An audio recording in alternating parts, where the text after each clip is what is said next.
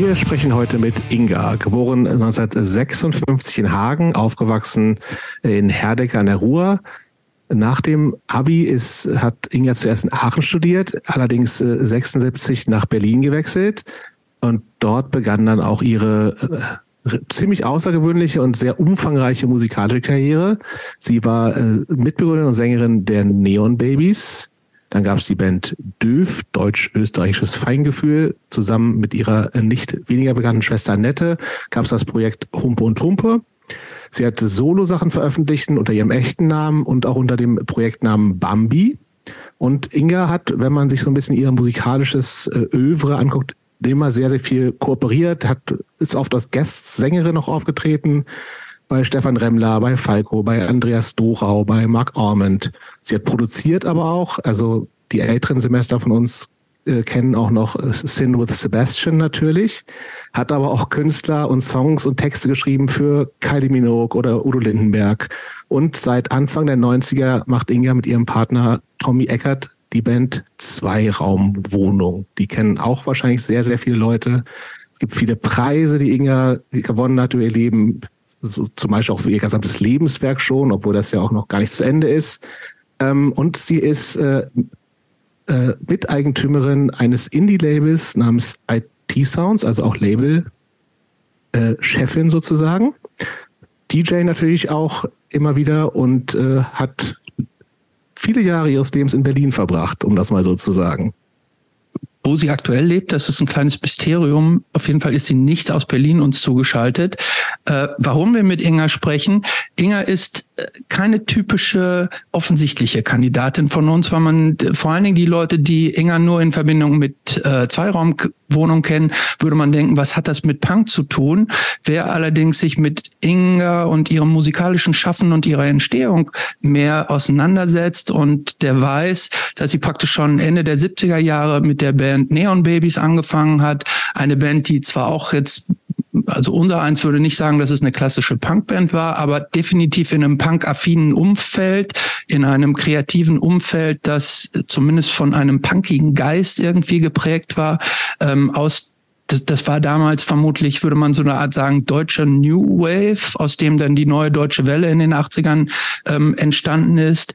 Ähm, aber äh, Inga war nicht nur in der Formierung und Entstehung dieser Ära dabei, sondern was ganz besonders ist, dass, dass sie zehn Jahre später im Grunde genauso äh, Pionierarbeit geleistet hat bei der Entstehung der, der Elektro-Dance-Techno-Szene und da ähm, auch sehr viel Eigeninitiativ gemacht hat. Also packt die erste Neon Babies Seven Inch war im Eigenvertrieb rausgebracht es macht den Eindruck, und ich hoffe, da werden wir auch noch mehr zu erfahren, als wenn sie den Geist dieses DIY-Sachen selber machen, selber produzieren, herausbringen, kooperieren mit anderen in der Zweiraumwohnung genauso fortgeführt hat. Ähm, sie ist dabei nie so richtig Trends gefolgt, sondern hat viele Trends auch so mitbegründet. Ähm, sie ist sich immer treu geblieben. Sie hat, und das ist auch ganz außergewöhnlich, und da würde ich auch später noch gerne drüber sprechen, ähm, viele musikalische Künstler haben bei einer so langen Karriere irgendwann ihr Pulver verschossen. Das hat man bei Inga überhaupt nicht das Gefühl. Auch so die letzten, die, die, ihr ist es gelungen, praktisch mit jedem Release immer noch richtig große Hits rauszubringen. Ich persönlich bin ja Fan, guck mal, von dem letzten Album, ähm, Somebody Lonely and Me, Mega-Hit, finde ich. Äh, und ähm, ja, ihre Stimme erkennt man, glaube ich, aus Tausenden heraus. Und deshalb freuen wir uns auf das Gespräch heute. Mhm. Eigentlich schon alles gesagt jetzt, oder? Ja, eigentlich kann man hier Schluss machen, oder? ja, dann machen Hallo Inga. Vielen Dank, vielen Dank. Also das äh, wirklich gut beschrieben und freue mich. Gut, wir haben auch für dich zwei äh, Vorfragen. Die erste ja. stelle ich dir. So, du stellst dir vor, du hast eine Zeitmaschine und kannst in die Vergangenheit reisen. Und zwar kannst du dir aus folgenden Daten und Orten eins auswählen. Zur Auswahl stehen das Woodstock Festival, die Beatles in Hamburg im Star Club, die Sex Pistols 1977 in Manchester, Prince 1985 in Syracuse, die Stone Roses 1985 in der Hacienda, Nirvana 1991 im Marquis in äh, New York. Oder die erste Love Parade. Wo würdest du hinreisen wollen? Und warum? Also ich war bei der ersten Love Parade, dann würde ich nicht nur mal hinreisen wollen. Ich war auch bei einem Prince-Konzert ziemlich zeitnah an dem Datum, was ihr gerade genannt habt. Ähm, Stone Roses, da war ich auch in London genau in der Zeit. Ähm, wo ich nicht war, war äh, in also war in London bei den Sex Pistols. Da war ich nicht. Dann würde ich also dahin reisen. Gut, du warst in Woodstock auch nicht, unterstelle ich jetzt mal, oder? In Woodstock war ich auch nicht, aber das ist mir zu lange her, ist mir auch zu verschwurbelt und äh, das ist, es ist irgendwie so irgendwie wichtig und aber auch so alles irgendwie so schief gegangen und so viele Herointote danach und so. Also das Woodstock bin ich froh, dass ich da nicht reingeraten bin. Was würdest du denn erwarten von so einem Konzert der Sex Pistols? 75, 76, 77?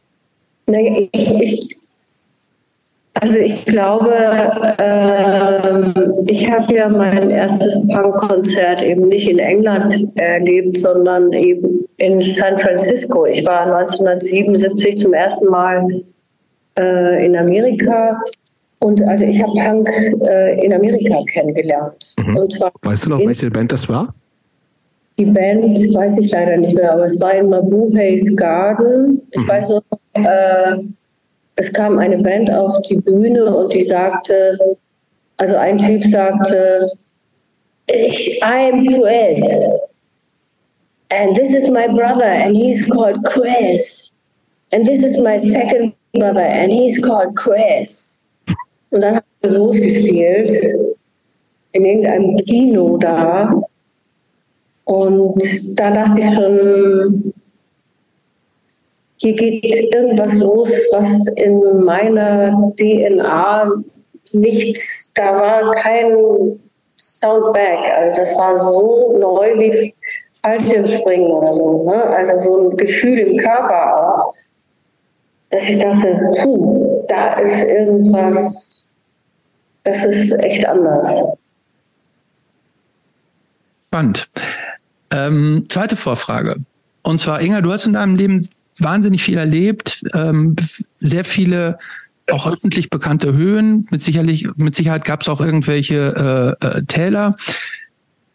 Wenn du irgendwann mal stirbst, was hoffentlich noch sehr, sehr, sehr lange dauert, und wenn dann die, dein ganzes Leben so in den letzten Minuten nochmal so an dir vorbei rauscht, äh, vor dem inneren Auge, was glaubst du, was dann die drei wertvollsten Erinnerungen sind? Boah, das ist echt schwer. Die wertvollsten Erinnerungen, keine Ahnung. Also das kann ich mir nicht vorstellen, weil das, das weiß ich nicht. Ich glaube, dass es so von Sekunde zu Sekunde so anders ist, was die wertvollsten Erinnerungen jetzt sind oder eben dann. Also ich glaube nicht, dass es drei Erlebnisse gibt, äh, die so bahnbrechend sind, sondern ich glaube, das hängt so von dem Moment ab, was einem da wertvoll ist. Aber natürlich sind die Menschen die wertvollsten.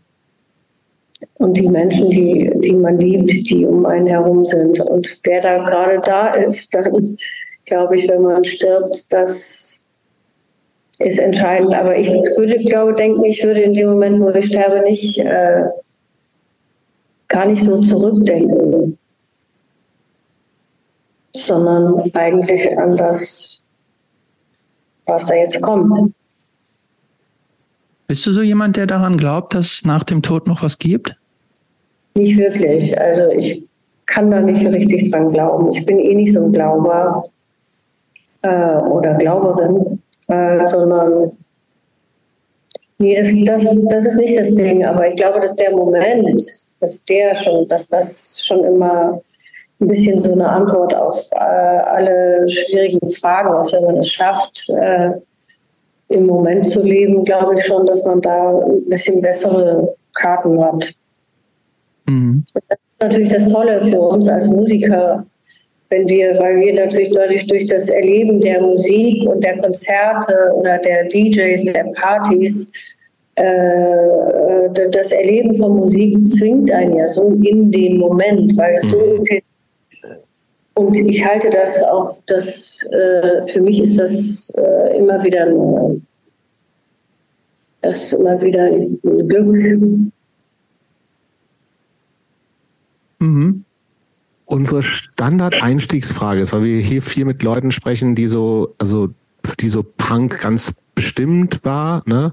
Ähm, ist, wann kam Punk in dein Leben? Du hast eben schon 77 äh, ähm, Mabubo Hey Gardens gesagt. Äh, war das auch das erste Mal, wo du bewusst mit, also war das auch schon als Punk tituliert oder kannst du dich daran erinnern, wann du sozusagen auch diesen Begriff und was damit zusammenhing für dich irgendwie in dein Leben trat? Ich glaube schon. Also das war der Moment. Äh, ich weiß auch, dass ich mit äh, mit ILO äh, über die Brooklyn Bridge gefahren bin, also mit Electric Light Orchestra und bin also sozusagen von Europa nach New York zum ersten Mal noch mit ILO. Und als ich dann in San Francisco war, das war ungefähr eine Woche später oder so, weil wir mit dem Auto dann da quer durchgefahren sind, dann war da das erste Punkkonzert. Wie bist du da reingeraten? Äh, Zufall oder äh, kanntest du da Leute, ja. die dich da mitgenommen haben? Nee, ich war ja damals auch noch gar nicht Musikerin, sondern ich war ja damals äh, direkt von der Schule und, und auf der Uni und war mit so Hagener Boys unterwegs, mit so Freunden. Und wir hatten gesagt, wir fahren nach Amerika und wir gucken mal, was da los ist. Und wir sind dann eben von New York mit dem Auto zur äh, Westküste gefahren und währenddessen, Sommer 77, ist halt irre viel passiert. Groucho Marx ist gestorben, Elvis ist gestorben. Und als wir in San Francisco ankamen, gab es eben diese erste Punkband. Und ich hatte sowas noch nie vorher gehört. Also da war wirklich mein gesamte Sinne und Körper, wie gesagt, das war auf einmal alles umgestellt, weil das äh, für mich war das wie so ein äh, wie so ein Loch in der Wand. Also als wäre man in so einem Haus auf einmal so war so ein Loch in der Wand. Und da ging es raus. Das kann aber auch erschreckend sein. Also war aber war es was ein positives Loch oder eher so eins, was du sagst, oh, ich weiß noch gar nicht so genau, ob das gut ist oder nicht? Also für mich war dieses Loch die absolute Befreiung. Das war die Möglichkeit, also aus dem Gebäude raus und dieses durch dieses Loch raus. Mhm. War der, täusche ich mich oder war, war Mabuhay Gardens, war das nicht in diesem, in so einem Umfeld, wo auch ganz viele so Stripläden und sowas und, und ähm, oder täusche ich mich da? Ich glaube, das war so ein altes Kino. Und es war aber damals schon so ein, so, ein, so ein Club, wo eigentlich auch schon die Hippies aufgetreten waren. Mhm offensichtlich hatten die Punks so, eben so 77 das übernommen. Da gab es mhm. auch noch äh, alte, ähm, das müsste ich ehrlich, ehrlich gesagt mal diese Freunde fragen, die da so ein bisschen besser sind und, und sich erinnern, die wissen das auch alles. Ne? Da gab es eben auch so Bands, die hinterher noch äh, ein bisschen bekannter wurden. Die sind alle ja, ja, auf jeden Fall. Also Dead Kennedys und sowas alles, das, die sind da auch alle aufgetreten und so. Dead Kennedys war aber alles schon New York. Es gab so eine Special äh, San Francisco Gruppe, mhm. die auch nie was geworden ist, sozusagen richtig, mhm. sondern die sind da so ein bisschen hängen geblieben. Ähm, ah, ich weiß nicht mehr genau, wie die hießen, aber die waren nicht ganz unbekannt. Aber diese das, Band, das, den habe, mit dem ich heiße Chris, mein Bruder heißt Chris und der andere Bruder heißt auch Chris, die waren, äh, die gab es da, glaube ich, nur, das war so eine Band, die vielleicht nur ein drei Wochen existiert hatte, aber die mit diesem Sound natürlich. Mhm. Mhm. Das war, äh, wie alt warst du da? Du hast gerade gesagt, ähm, warst du so 16, 17 oder so ungefähr? Nach der Schule. 77, da war ich schon, warte mal, 6, ich war 21. 21, okay. Während des Studiums, ne?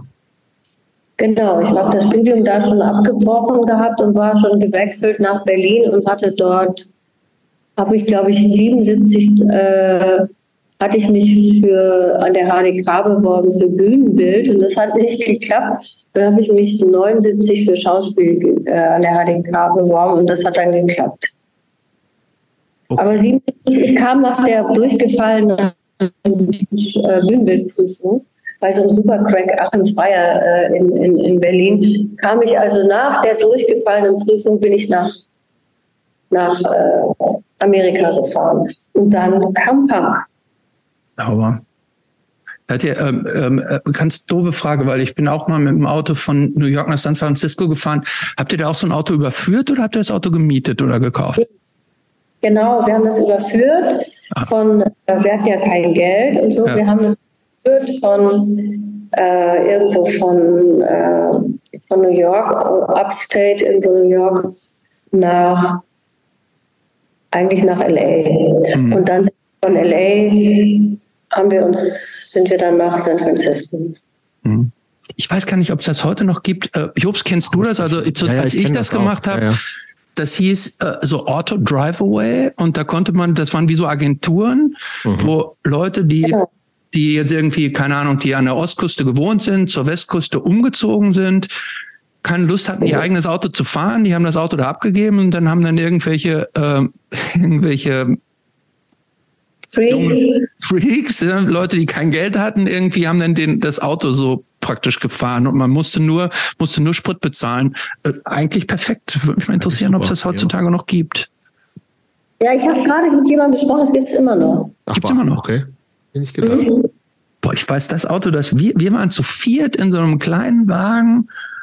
Und wenn ich da drüber, wir haben damals in dem Wagen geraucht und alles irgendwie. Der, der Eigentümer, der das zurückgekriegt hat, der muss auch denken, ich, lasse mein Auto nie wieder überführen. Wir haben das Auto echt sehr mies behandelt, wenn ich drüber nachdenke. Naja. Ja, ich glaube, aber diese Agenturen, die machen das alles wieder schick und tun so, als wäre nichts gewesen. Das kann natürlich sein. Ähm, dann sind wir auch hinterher, haben wir das Gleiche zurückgemacht. Das Gleiche? Das ja, ja, wir haben wieder Auto äh, zurück überführt. Und das waren ja dann nur sechs oder acht Wochen. Und genau. in der Zeit, das war eben total interessant, weil also, also Elvis war gestorben und Groucho Marx war gestorben. Wir waren im Abuais Garden, dann sind wir zurück nach New York gefahren und da gab es schon Suicide, da gab es schon Blondie, da gab es mhm. schon Pet und ich habe alle gesehen, habe alle live gesehen. Krass. So, also so richtig dann so im, äh, im CBGBs, wo man sich das vorstellt, ja. oder, oder äh, Cafeteria also, oder wie diese Läden damals da hießen. Äh, so. Im CBGB alle live gesehen. Wahnsinn. Ja, und das war. Noch, äh, so warst du damals dann aber auch in diesen, äh, wie hießen denn diese großen diese berühmten Clubs, Studio 54, 52 oder sowas? Studio 54 haben wir versucht, äh, damals habe ich versucht, da reinzukommen, aber der Dorman hat irgendwie reingelassen. Also irgendwie heute nicht? Bitte? Hat der, haben, also die sprechen, nee, heute nicht irgendwie, schon zu voll, die, die, die Nummer? Nee, einfach riesige Schlange und äh, eine ist crazy und toller als der andere. Und ich war auch damals sofort beleidigt, weil ich dachte, hey, wenn die mich hier nicht reinlassen, also, Natürlich nicht, ja. Ja, aber wie, wie, wie, kann ich, wie können wir uns denn, Inga, in der Zeit mit Anfang 20 überhaupt vorstellen? Du bist ja also quasi schon erwachsen, mehr oder weniger, ne? Also zumindest äh, Schule hinter dir, äh, Studium nach, allein nach Berlin gegangen. Also wie, wie hast du da so getickt? Also du hast eben schon gesagt, also da so ELO, also das, wir sind so in so einer Bombast-Rock-Pop, äh, musikalisch zumindest. Ähm, aber Berlin hat ja zu der Zeit vielleicht auch schon andere Sachen gehabt. Also kannst du dich irgendwie, dich als 21-Jährige beschreiben, die so gerade bevor du nach Amerika gegangen bist vielleicht? In was für einem State of Mind warst du sozusagen? Also ich war zum Beispiel äh, schon bei einem Lou Reed-Konzert gewesen. Ah ja. Ich glaube, das war schon vorher. Ich weiß es nicht mehr ganz genau. Ich glaube, das war vorher. Und äh, ich war schon im Romy Haag gewesen und äh, ich war schon unheimlich froh, dass ich in Berlin war, dass ich nicht mehr in der Kleinstadt war. Ne? Also das war schon, äh, ich war schon extrem auf Abenteuer und Krawall und alles bitte hier, alles zu mir. Also ich hatte, ich hatte eigentlich nicht so richtig Angst. Ne? Mhm. War ähm, deine, ich, ich, weiß gar nicht, ob du da gerne drauf angesprochen bist oder nicht. Du, du wirst schon sehr viel auch immer mit deiner Schwester in Verbindung gebracht. Ne? Ihr werdet, ihr habt gemeinsam Preis für Lebenswerk gekriegt. Ich habe auch in irgendeinem Interview gelesen, ihr, ihr beiden seid die musikalischsten Schwestern der deutschen Musikszene, sowas. Ähm, ist das eigentlich cool für dich, wenn man dich auch, wenn, wenn du immer so als so als so der zweite Teil oder nicht immer, aber häufig so als der zweite Teil von Annette auch äh, so kategorisiert wirst? Also wenn es so kategorisiert wird und äh, also ist nicht immer cool. Nee. Mhm. Aber ist jetzt deutlich älter als du, ne? Also ein paar Jahre älter, acht, acht ja, mittlerweile Jahre oder so. Vorteil, ne? dass sie älter ist und ich. du noch so jung. Ja, nee, aber das war natürlich nicht immer so und äh, es gab so Zeiten, das war aber dann ein bisschen später, also in Mitte der, also Mitte der 80er, da war das äh, auch extrem anstrengend. Und da war das anstrengend, also immer so als die kleine Schwester von der Annette zu gelten. Ne? Mhm. Aber die Zeit, also als Punk anfing, ich war eben doch die Erste, die nach Amerika gegangen ist und ich hatte da einfach so einen Drive. Und ich glaube auch, diesen Drive habe ich immer noch. Und das der ist auch ein bisschen unabhängig von meiner Schwester. Was wir dann Klar. zusammen gemacht haben, ist nochmal eine andere Geschichte. Und das ist ja auch, wir waren ja auch als Kinder musikalisch sehr verbunden. Ne? Wir haben eigentlich unsere Zeit in der Kleinstadt, äh, die unheimlich langweilig ist, eben, die haben wir ja dann durch musikalische äh, durch musikalisches Interesse eigentlich so ein bisschen überwunden. Das verbindet uns auch. Ne? Das war auch als Kinder und als Jugendliche war das natürlich schön. Ne? Und als es dann Business wurde, war es schwierig. Ähm, das, ähm, genau das äh, würde mich mal interessieren. Ihr seid ja unzweifelhaft beide sehr musikalisch. Ne? Ähm, habt ihr, wie, wie seid ihr da überhaupt aufgewachsen? Mit, seid, habt ihr ich sage jetzt mal, mit drei Jahren angefangen, Klavier zu spielen oder so. Ist, ist Musik in eurem, in eurem, äh, deine Eltern waren. gab es ja in der Zeit auch noch. Und, aber deine ne? Eltern waren, glaube ich, hatten eine Konditorei, wenn das stimmt, ja. Aber wurde da Musik bei euch besonders gefördert? Hat Musik in eurer Kindheit eine besonderes, besondere Rolle gespielt? Also ich glaube, so rückblickend hat Musik natürlich eine große Rolle gespielt und unsere Familie ist eben musikalisch gespalten. Ne? Also meine Mutter war unheimlich klassisch. Die hat Orgel gespielt in der Kirche, die konnte unheimlich gut Klavier spielen. Die war, wurde auch innerhalb der Familie meines Vaters Frau Mozart genannt, weil sie Aha. nur Klassik stand. Und äh, sie war aber eigentlich jemand, die von meinem Gefühl nicht wirklich musikalisch war. Die konnte nicht singen und die konnte keinen Ton hören. Ne? Aber mein Vater war der musikalische. Also der konnte alles mitsingen, alles mitpfeifen und der war auch der Radiomann. Das, der war derjenige, der in der Backstube die Radio, äh, das Radio laufen ließ und äh, auch in der Küche lief das Radio und das Radio war eigentlich äh, als Kind das Tor zur Welt für die Annette und für mich, für uns beide. Ne? Das war also das Radio war, das war eigentlich so der Ausweg aus, aus dem kleinen Ort und auch aus der, vielleicht aus so ein bisschen der Enge der Mutter, die, die eben, also so immer die Nase rümpfte, weil Popmusik war immer so ein bisschen rau. Mhm. Ähm, ich ich versuche gerade das mal nachzuvollziehen. Radio, ähm, Radio hatte damals tatsächlich ja noch eine ganz andere Bedeutung, als das heute hat. Ne? Aber ähm, diese Zeit, von der wir jetzt sprechen, irgendwie dann, ich, äh, dann mal deine Jugend, sagen wir jetzt mal so frühe 70er, da war ähm, da war ja im Grunde so, so diese Psychedelic Rock Sachen, dann kam irgendwie so Glam, ähm, dann kam irgendwie aber auch so dieser, dieser, dieser Government Rock, dann kam irgendwie Disco. B lief das eigentlich alles damals auch so im Radio? Oder was hast du so im Radio gehört? Also ich spreche. Mel Sonntags Hit Hitparade? Sagte das was? Ja. Mel, Mel Sandogs Hitparade oder wie hieß ja. der? Mel Sandock auf jeden Fall gehört.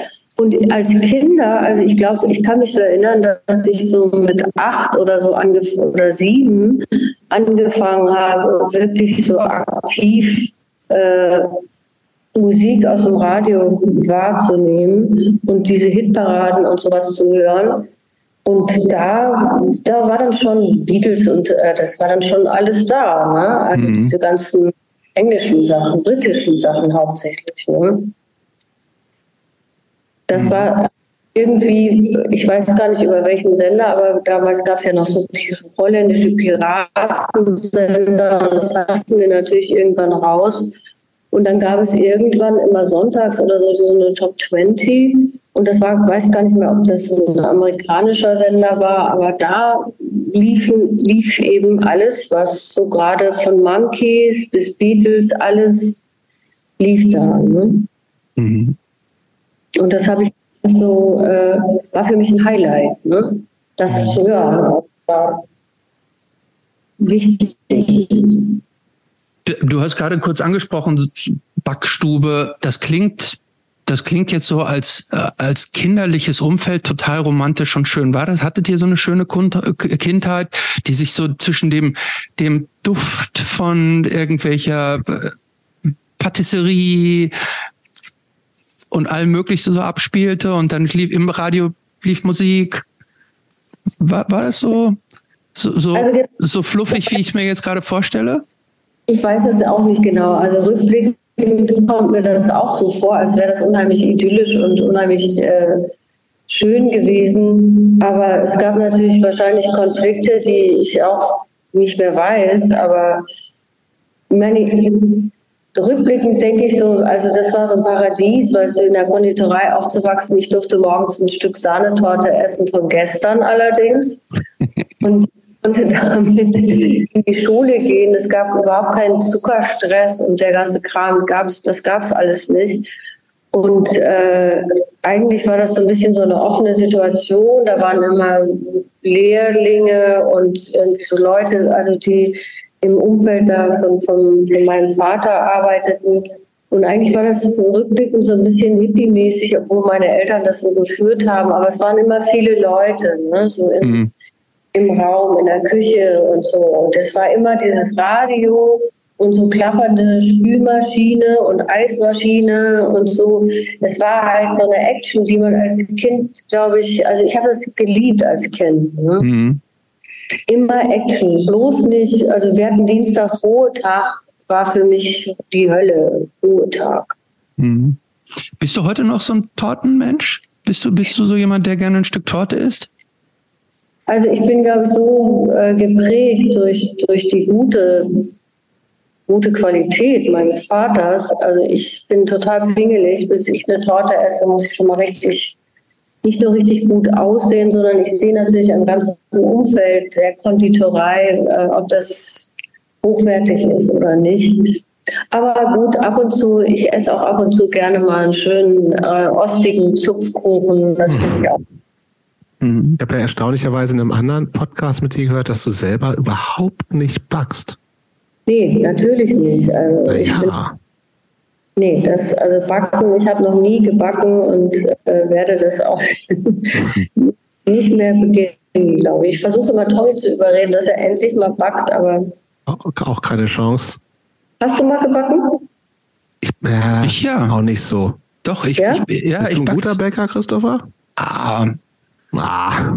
So würde ich das jetzt nicht sagen, aber ähm, ich, äh, ich habe zum Beispiel mal äh, Macarons gebacken. Das ist ganz schön, ganz schön aufwendig. Schon nicht schlecht, ja. Ja. Ja, Macarons einmal oder?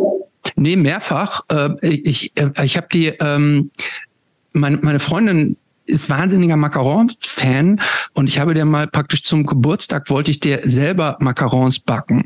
Und weil das so aufwendig ist und weil so fehlerintensiv, habe ich das also praktisch mehrfach geprobt in der Woche, die Heimlich, zu dem Geburtstag geführt hat. Ja, ich habe also, ich glaube, ich mindestens, habe mir erst alle YouTube-Tutorials von französischen ähm, ähm, ähm, äh, Patisserien-Typen da so angeguckt und habe das dann praktisch so generalstabsmäßig mit einem Freund noch zusammen äh, äh, Schritt für Schritt so ge ge geübt und dann Variationen und dann zum Geburtstag hatte ich, glaube ich, aber mindestens einen, einen riesigen Berg von unterschiedlichen Macarons.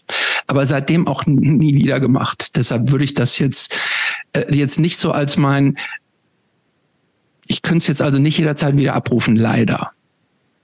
Ja, das ist eben das Ding. Ich bin halt, also ich glaube, wenn man äh, mein Vater, wenn der Vater backt, dann Mhm. ich weiß nicht. Also wenn man auch, ich weiß ja nicht, was machen eure Väter? Mein, mein Vater ist leider schon tot, aber der war Arzt. Ja, mein Vater war auch Arzt. Der ist, der ist Arzt, ist ja gleich tot. Also beide Vater waren Ärzte und, Ja, Ja, einer seid- tot. ich bin kein Arzt. und ihr seid beide Anwälte? Nee, ich, Nee. nur ich bin Anwalt. Er ist, Ich weiß du nicht, was ich mache. Ich arbeite bei einer Tierrechtsorganisation. Ich bin professioneller Tierschützer sozusagen. Hm. Auch, auch nicht so richtig. Versuche vielleicht auch Leben zu retten, aber eher von Tieren als von Menschen. Das ist vielleicht die einzige Parallele, die es zu meinem Vater gibt. Top-Team, ne? Ha? Mensch, also dann seid ihr natürlich ein Top-Team. Eure Eltern äh, Ärzte, du rettest Tiere und du hilfst Menschen nicht ins äh, Gefängnis zu kommen. Ist es so? Schön. Mm. Ja, schön wär's, ne? Ähm, ich habe also mit Gefängnis relativ wenig zu tun, aber ähm, ich, also ich würde, ich würde meine meine Rettungsfähigkeiten jetzt nicht mit einem Arzt und auch nicht mit Jobs auf eine äh, Stufe stellen wollen. Okay, mein Vater hat immer behauptet, zum Beispiel Musik würde äh, Leben retten. Da, Ja, da, da würde ich auch nicht widersprechen. Da würde ich auch nicht widersprechen. Du doch auch Überhaupt nicht, oder Inga? Nee, Ich, ich leider auch nicht, obwohl mir das peinlich ist. Aber nee, nee, nee, nee, nee. Das, das muss überhaupt nicht peinlich sein. Das Nee, finde ich, genau. also ich finde Musik, gute Musik, die ähm, jetzt natürlich nicht jeder Song, aber die ist, das ist Musik kann Menschen ja so einhüllen und so helfen und so viel Trost spenden und so äh, so äh, so wunderbar Dinge auch auf den Punkt bringen, die man vielleicht selber gar nicht so formulieren kann ähm, und ist damit praktisch auch ein, ein Katalysator für irgendwas, was man so selber in sich führt. Deshalb würde ich würde ich es uneingeschränkt sagen. Ich fand, ich muss ja auch sagen, ähm, ich habe, ich höre mich ja in der, in der Vorbereitung immer noch mal so das gesamte musikalische Övre durch. Ich finde ja tatsächlich auch, welcher Song, wo ich so dachte, ach, was ist das für ein schönes Liebeslied? Ähm, äh, ah, bei dir bin ich schön. Oh, das finde ich irgendwie so, dass das äh, so, wenn Songs einen so so, so innerlich warm machen, finde ich schon eine ganz große Kunst auch. Deshalb seid ihr auch Künstler. Ne? Ja, das ist natürlich auch ein langer Weg vom Punk, äh, von, von, von dem Moment, wo man äh, auch so wütend ist und dieses Loch in der Wand endlich äh, spürt und auch vielleicht durchgeht. Und das ist auch ein krasses Loch, das ist ja nicht schön, ne, sondern echt so ein, als wäre da eine Bombe durchgefallen. Und von diesen Dingen dann irgendwie doch zu, zu einem Frieden zu kommen, ne? das, oder zu einem Wunsch nach Frieden, sagen wir mal so, oder nach, nach Schönheit oder so. Das ist dann schon ein langer Weg und ich glaube übrigens, dass eine ganze Gesellschaft, äh, eine ganze Generation da diesen Weg äh, gegangen ist. Ne? Mhm. Von viele von, die, von denen, die in meinem Alter sind. Mhm. Wie alt seid ihr eigentlich? Ich bin äh, 56. Ich bin junge 50 Jahre alt. Mhm. Dieses? Jahr erst geworden. Sag mal, aber du hast erstaunlicherweise relativ spät angefangen, selber Musik zu machen. Naja. Ja, stimmt. Ne? Erst, also ich war schon immer, das war das erste, ich kann mich erinnern an das äh, erste Gespräch mit, mit dem Gitarristen von den Neo Babies. Ähm, und da war, äh, war ich 23 und der meinte so, hm, ja, wie alt bist du denn? Äh, hast du schon mal eine Band gehabt? Nee. Und dann meinte ich so, ja, ich bin 23. Und meinte so, hm, ist aber alt. Boah, damals war das schon so ein Kriterium? Naja, ich meine, also viele Leute fangen ja wirklich so als. Moment, äh, seitdem ich Musik gemacht habe, kann ich sagen, ich war immer zu alt. Was? Aber man muss auch sagen, Moment, ähm, äh, äh, Debbie Harry war bei der Gründung von Blondie, glaube ich, schon fast 30. War, echt? Krass, Ja. oder? Naja, aber also das heißt, du hast wirklich selber gar keine Musik gemacht als Teenagerin oder so? Bitte? Du hast selber gar keine Musik gemacht als Teenagerin, gesungen, Schulband, Schulchor oder sowas? Nee, Das Schulband-? Ich hatte, äh, ich habe im Fragener Volkspark mit meinem Freund Axel Neil Young Stücke gesungen und sowas schon. Ne? Und Mhm. ich hatte, ich hatte schon, ich, ich hatte schon so äh, eine unheimliche Faszination. Ne? Aber dass ich selber so da nach vorne ich war ja eigentlich, ich will ja heute noch nicht, ich wollte ja nie so richtig vorne sein. Mhm. Ein bisschen schief gelaufen, ne? es ist irgendwas anderes, was einen da treibt. Also nicht das äh, vorne auf der Bühne sein, sondern es treibt einen irgendwas anderes. Mhm. Ähm, dann lass uns da doch noch mal ganz kurz bleiben bei diesem Bleiben. Du bist dann ja irgendwann aus San Francisco zurückgekommen, wieder zurück ins Berlin. Äh, wir sind jetzt in, im Ende der 70er, Ende der 70er in, in Berlin. Ähm, nimm uns mal so ein bisschen mit zu, zu diesem Berlin der damaligen Zeit. So, also viele kennen ja äh, so, das sind so diese, dieses äh, Christiane F. Sounds, Dschungel. War das so deine, was waren so deine, deine Orte, deine Szene? Oder gab es da so eine Szene, in der du zu der Zeit so unterwegs warst? Ja, das gab es. Genau diese Szene gab es natürlich. Also Sounds natürlich nicht, weil für uns war klar, Sounds, äh, das war, wussten alle, Sounds war Heroin, also da gingen wir nicht hin. Und wir gingen in den Dschungel, weil Dschungel war New Wave. Und, aber vor dem Dschungel in der Nürnberger Straße war ja der Dschungel am Winterfeldplatz Mhm. der alte Dschungel. Und dieser alte Dschungel, also 77, gab es den alten Dschungel. Und äh, da waren wirklich Iggy Pop und David Bowie und da war Rio Reiser und die waren alle in diesem alten Dschungel. Und die haben wir alle dort gesehen und das war für uns ja irgendwie auch, wir, wir wären da nie hingerannt und hätten gesagt, irgendwas sondern die waren da eben. Ne? Und also Rio Reiser, ehrlich gesagt, ich bin zu Rio Reiser hingerannt und habe gesagt, ich bin so verliebt in dich. Und da hat er gesagt, so ein Pech. Mhm. Ist dir Also- das auch schon mal, wie, wie oft ist dir das denn schon passiert, dass Leute zu dir hingerannt sind und gesagt, ich bin so verliebt in dich?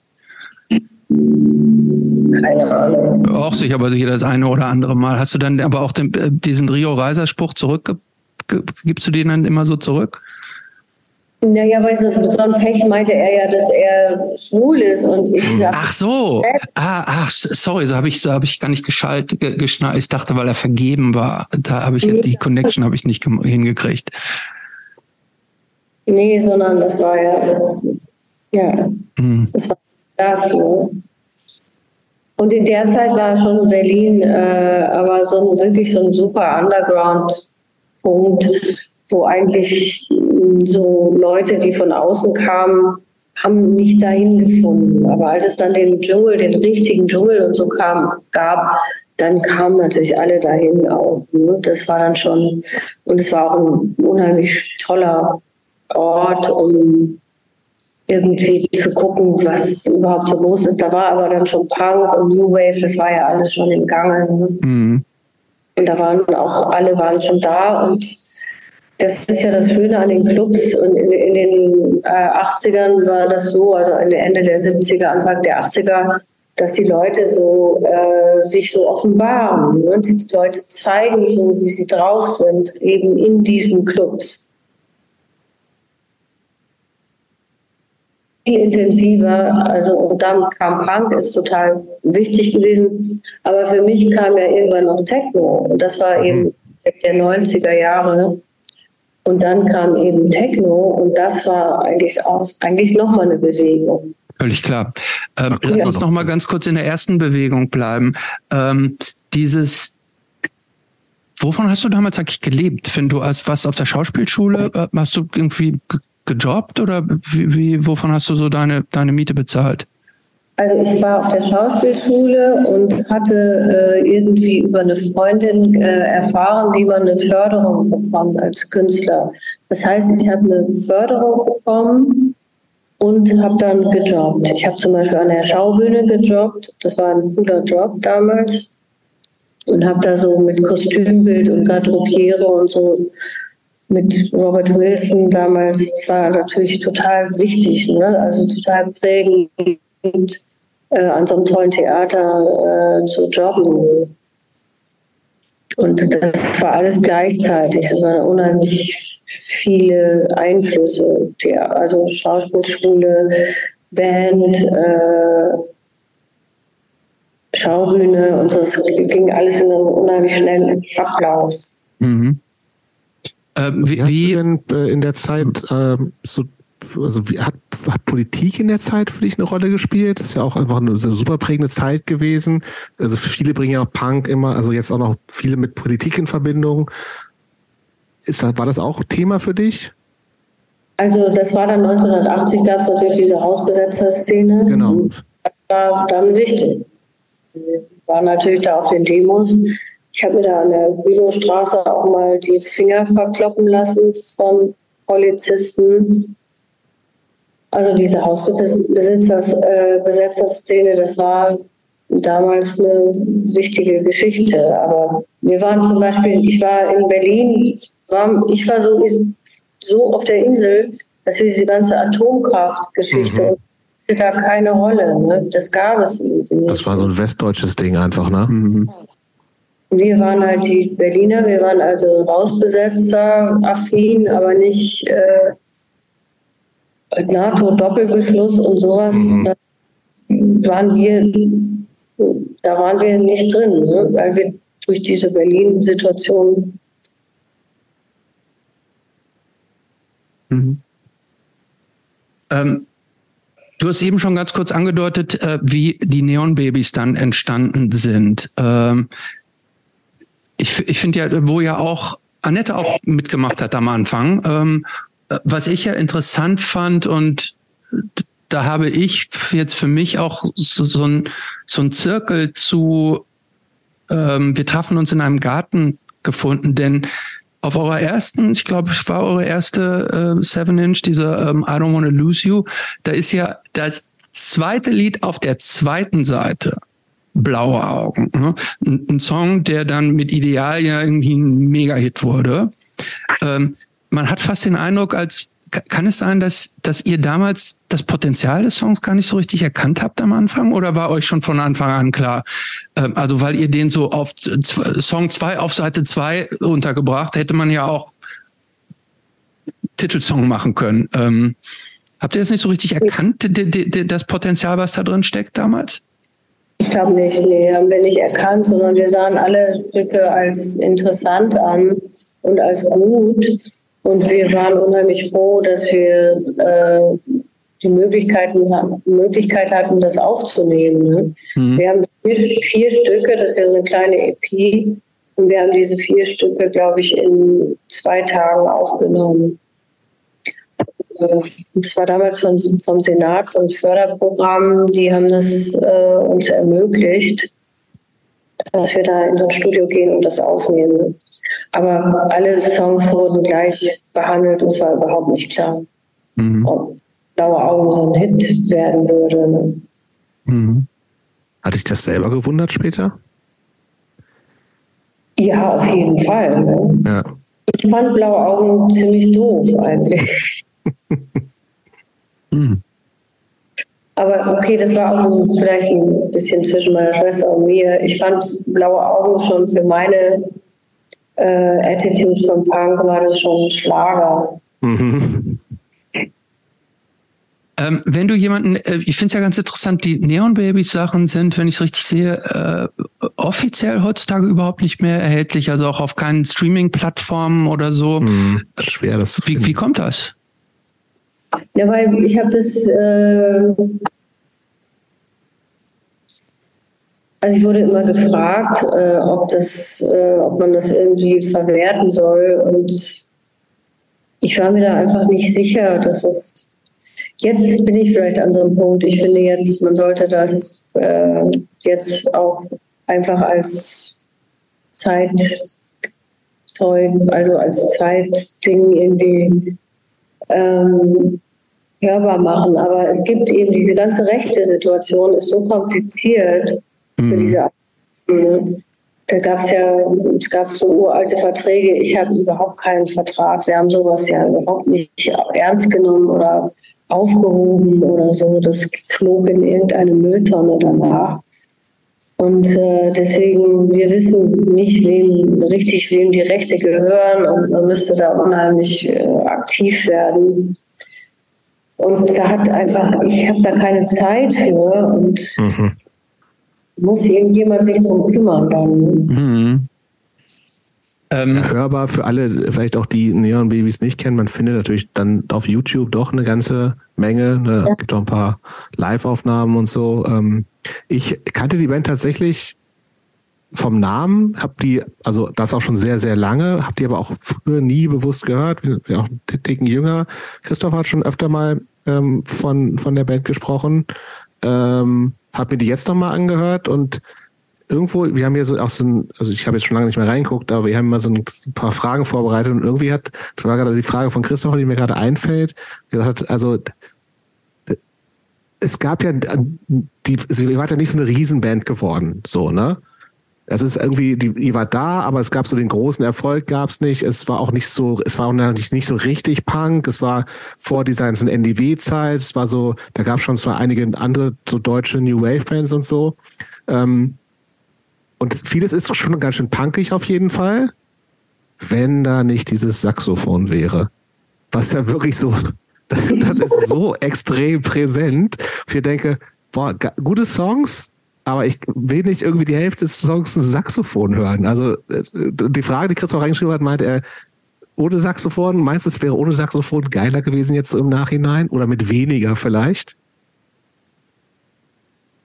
Ähm, die Kriterien waren eben andere. Ne? Also mhm. das vielleicht nicht so, äh, es kommt, es ist, aber für mich ziehen sich übrigens diese Kriterien bis heute durch. Wir waren eben eine Band, und der Reinhard spielte eben Saxophon und wir waren eine Band und dann blieb der eben drin. Mhm. Da musste man irgendwie mit klarkommen. Also ich glaube, diese Komponente, dass man eine Band war, die war dann wichtiger, als zum Beispiel musikalisch zu sagen, pass mal auf, Alter, du bist draußen. Er kann ja dabei bleiben, er muss ja nicht durchspielen. Ja, so das Gefühl gehabt. Ja, aber was soll er denn machen, wenn er, äh, wenn er das ist ein Instrument, das stimmt. Was soll er denn machen? Ja. Also es wäre die Alternative wäre gewesen zu sagen, äh, Reinhard, du bist draußen. Na gut, das, das ist, das äh, ist das äh, nachvollziehbar. Also das, als Bands ich meine, bei allem Punk, das ist ja wohl das Interessante dabei, bei allem Absolut. Punk, wir waren die, ich war immer das totale menschliche Weichei und ich war, für mich war das immer das Allerwichtigste, dass alle sich gut fühlen mhm. und Band ist und so weiter. Gut, ich habe die Band auch dann aufgelöst irgendwann und das war hart genug, irgendwann mal zu sagen, ich höre auf, ich bin mhm. War aber schwer. Nach übrigens nach einem Konzert in der Deutschlandhalle war das als Vorband für weiß ich nicht was. Und äh, dann die Band aufzulösen, weil es einfach nicht für mich nicht mehr keinen Spaß mehr gemacht hatte, mhm. der gut genug war oder so. Aber ja, das, wir haben auch damals alles zusammen geschrieben, äh, egal wer was gemacht hat, es wurde alles geteilt und so. Es hatte das schon so eine sozialistische politische Idee. Cool. Mhm. Ihr wart ja ab dem zweiten Album, wenn ich das richtig sehe, wart ihr, glaube ich, schon auf Ariola, was ja ein, schon ein richtig großes Label damals war. Ähm, gab es da und das war ja gleichzeitig auch die Zeit, wo relativ, wo andere deutschsprachige Bands so gepoppt sind und groß geworden sind.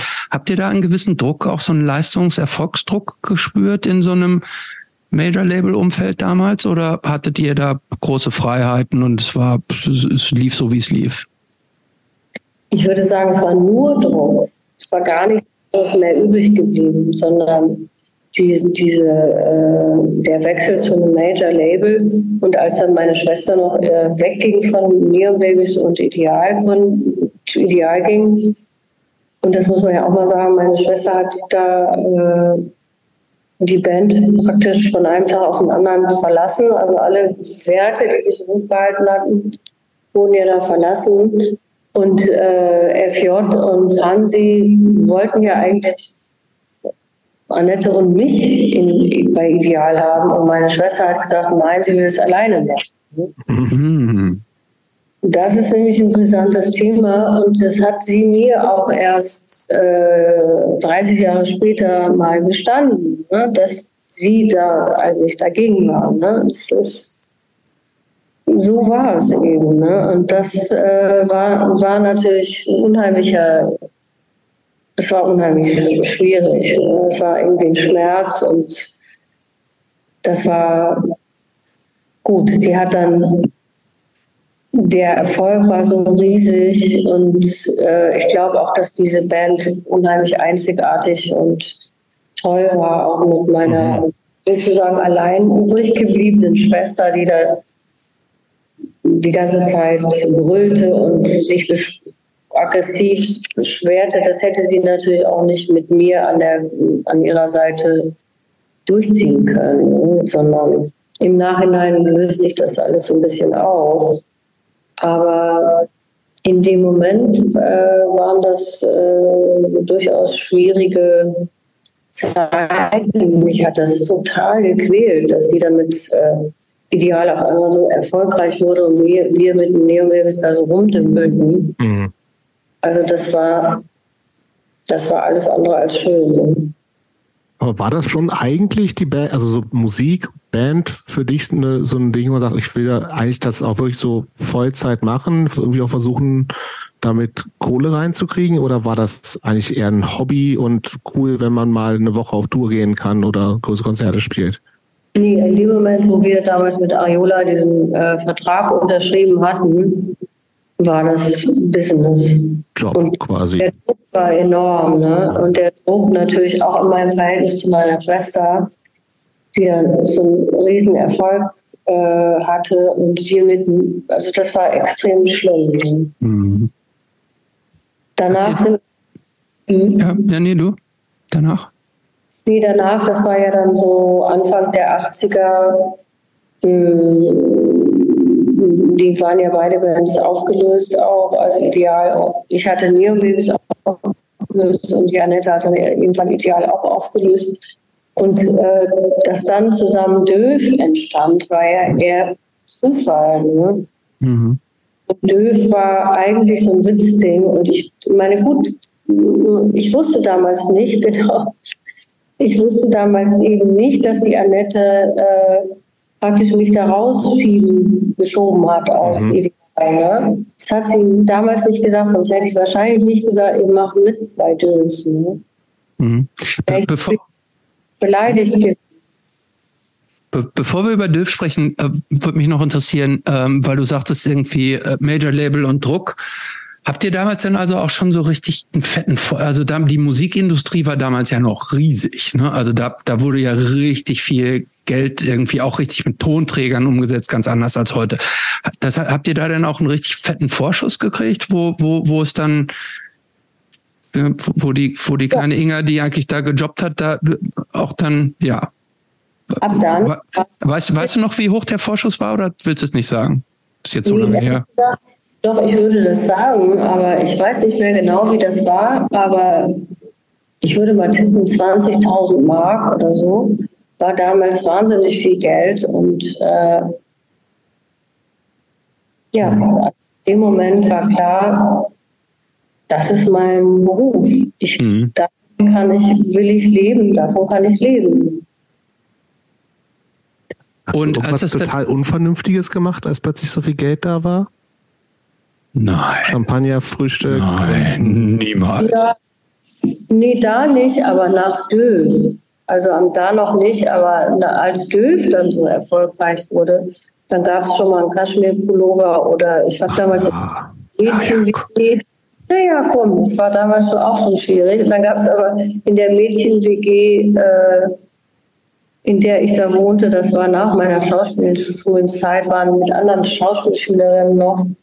Und äh, dann hatte ich natürlich, habe nie eingekauft und äh, hatte immer dann so, oh, oh, oh, eine Flasche Champagner im Kühlschrank und so. Das fanden die anderen total zum Kotzen. Und finde ich im Nachhinein auch bescheuert, aber ich, das war dann eben so. Ich dachte, ich war eben eigentlich Geld nicht gewohnt und dann gab es Geld und nochmal Geld und ähm, ja, da hat sich das so geäußert. In dem, in dem Moment, wo es mit den Neon Babies dann vorbei war, als du die aufgelöst hattest, ähm, sind da bei dir dann auch so ein bisschen so Selbstzweifel oder Existenzängste oder sowas aufgekommen, dass du sagst irgendwie, hm, hat nicht so durchgestartet, wie, wie es hätte auch anders sein können? Beispiel deine Schwester. Äh, hast du da jemals gezweifelt, dass du gesagt hast, hm, vielleicht zündet es nicht mehr so richtig? Oder hast du immer, hast du das immer so in dir gespürt, dass du gesagt, okay, dieses Kapitel ist jetzt vorbei, nächstes, das steckt in mir? Also die Zweifel sind äh, extrem stark. Und die sind immer da gewesen und äh, vielleicht sind sie jetzt ein bisschen weniger, weil jetzt ich wirklich eigentlich mit allem Hysterie ich eigentlich nicht mehr denken kann, dass mir noch irgendwas, also dass ich nochmal obdachlos werde oder so. Nee, müssen wir uns keine Sorgen um dich machen, oder? Nee. Hm, das ist doch gut. Aber damals war das schon äh, ich weiß auch nicht, aber ehrlich gesagt hat es damals keine Rolle gespielt. Wir haben immer, ich weiß auch nicht, wir haben immer irgendwie Geld gekriegt, auch wirklich aus Plattenfirmen herausgeholt. Und ich habe das, ich habe immer, äh, man muss für sich selber verkaufen. Ich habe es irgendwie hingekriegt. Mhm. Mit allen Zweifeln, die natürlich im Inneren dann sich äh, äh, stattfinden. Aber Gut, es, in den 90ern gab es mal so einen Moment, als mein Solo-Projekt da in London dann irgendwie auch nicht mehr lief. Da war, war schon mal so ein Moment, wo ich überlegt habe, werde ich vielleicht doch lieber Yoga-Lehrerin. Und wäre ich vielleicht auch gerne geworden, aber dann hat es doch irgendwas wieder funktioniert. Mhm. Ähm, Dürf, äh, Sie haben so ein bisschen abgeleitet. Ja, ja, ähm, Jobs ist riesiger Fan. Ich muss ja gestehen. Ja, und ich, das, also ich kenne den der Song, fand ich damals, also da war ich, also das war 83, da war ich 10, das war wirklich dann auch so die Dieter Thomas Heck Zeit und so bin ich total mit groß geworden.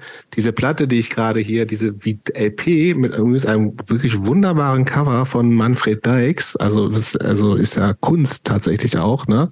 Ähm, die habe ich mir erstaunlicherweise gerade erst gekauft in Schweden in einem Secondhand-Plattenladen, weil ich wusste, dass wir sprechen und die gab's dafür 2,50 Euro oder sowas.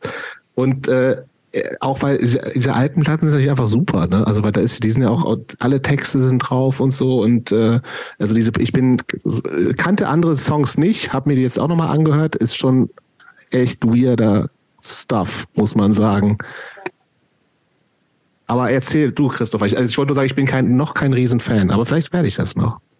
Na gut, also das war wirklich, äh, das war wirklich, also nach dem äh, nachdem wir unsere eigenen Projekte, glaube ich, verlassen. Die Annette hatte ideal auch irgendwie verlassen. Alles war sozusagen kaputt gemacht.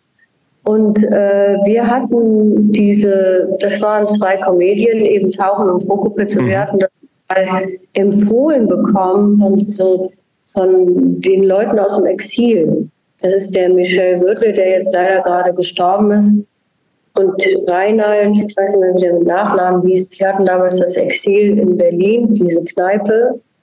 Da hatte die Annette damals auch schon mit Trio dieses Video Da Da Da gedreht. Mhm. Und das war diese super Kneipe, äh, äh, wo sich alle trafen, Maler und Musiker und alle.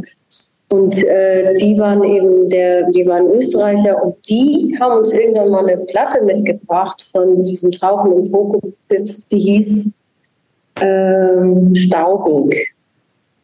Das war so eine kleine Single und die kannte keiner. Und da sagen sie immer nur, ach, wie staubig ist mein Socken.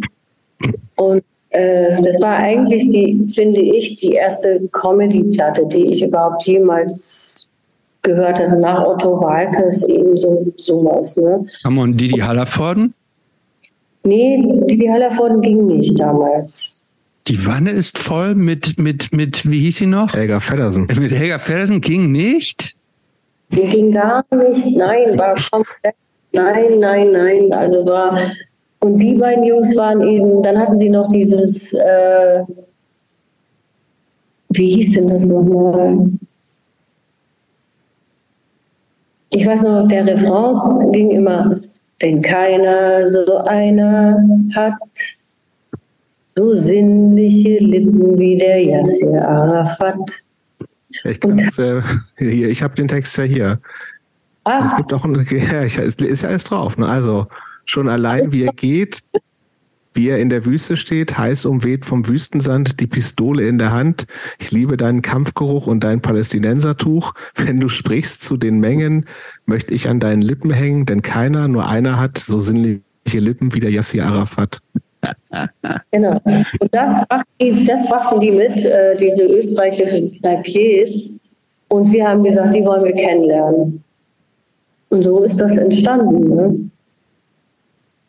Und dann kam dieses äh, Kodo, also da haben wir schon alle gesagt, wir haben uns totgelacht. Ja niemand gedacht, dass das irgendwie ein Hit würde. No, nicht eine Millisekunde haben wir das. Nee, hätte ich auch nicht gedacht. Aber das war dein, dein erster Nummer 1 Hit, muss man sagen, oder? Ich war da Ende 20 und das war auf einmal so ein fetter Hit.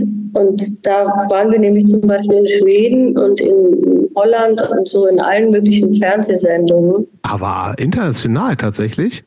Ja. Europa zumindest? Ach krass. In Deutsch aber? Oder gab es da anderssprachige Versionen von? Nee, es gibt nur eine deutsche Version und ich habe für Markus Spiegel, der damals auch für Falco gearbeitet hat und der eben die DÖF also praktisch finanziert hat, äh, habe ich eine jiddische Version mal aufgenommen. Mhm. Bodo Ayingil ist es. Mhm. Vielleicht sollten wir für die Leute, die mit der mit dem Titel Kodo nichts anfangen können, ja, das muss jeder und jede kennen. Ja, aber nicht jeder weiß, dass das Lied Kodo heißt. Ne? Möchten, wir es, möchten wir es singen? Vielleicht, oder? Vielleicht sollten wir es singen. Ja, ja, gerne. Ja. Also ich gebe mal einen Ton an. Uh, ja. uh, uh, und, und ich düse, düse, düse, düse im Sauseschritt. Nee, wir haben hier so. Das funktioniert mit dieser Verbindung leider überhaupt nicht. Ich, wollen wir es nicht Inga singen lassen? Ja, wir lassen es Inga singen. Nein, das singt sie nicht alleine. Oh, gut. Aber das funktioniert, wir haben diese Verbindung, wo die, wo manchmal so kleine Aussetzer sind, deswegen geht das leider nicht zusammen. Das macht nichts. Aber im Gedanken haben wir es zusammen gesungen, oder? Ja. ja. Gut. Ich werde auch mal äh, übrigens. Das ist so ein bisschen, ich finde ganz kurz, das ist ja so ein bisschen eine Comedy-Version von äh, von äh, Major Tom eigentlich auch, oder hier wie halt ähm, ähm ja. Dieses die, im Weltall, Liebe, da, äh, irgendwo kann man schon die Verbindung zu David Bowie auch schlagen, oder wenn man, wenn man will. Vielleicht war das eben wirklich Thema damals. Ne? Das war insgesamt irgendwie Thema. Also ich konnte darauf auch sofort connecten und äh, ich sollte ja eigentlich so als nettes Mädchen auftreten und habe dann aber als, äh, im Video mich so als Alien schminken lassen. aber wir haben das überhaupt nicht ernst genommen und das war, glaube ich, auch, das war eigentlich gut. Ähm, aber so richtig viel mehr ist daraus da ja nicht geworden. Ne? Also man würde fast sagen, also erstmal der Name ist schon großartig. Ähm, der ist auch angelehnt an an DAF oder deutsch-amerikanische Freundschaft, oder? Auf jeden Fall, ja. ja. Das heißt deutsch-österreichisches Feingefühl. ja, natürlich. Ähm, aber so richtig mehr als dieser eine große Hit ist daraus nicht geworden. Warum? Also denkt man ja nicht irgend, man würde ja denken, gerade wenn du sagst, da war schon viel auch Industrie dahinter, da würde man ja denken, wir setzen jetzt alles daran, da noch mehr rauszuholen. Ähm, sollte das nicht sein oder woran hat es gelegen? Ich glaube, gerade weil da so viel Industrie dahinter war, so schnell, hat es irgendwie nichts, ist da nichts draus geworden. Ne? Mhm. Weiterhin.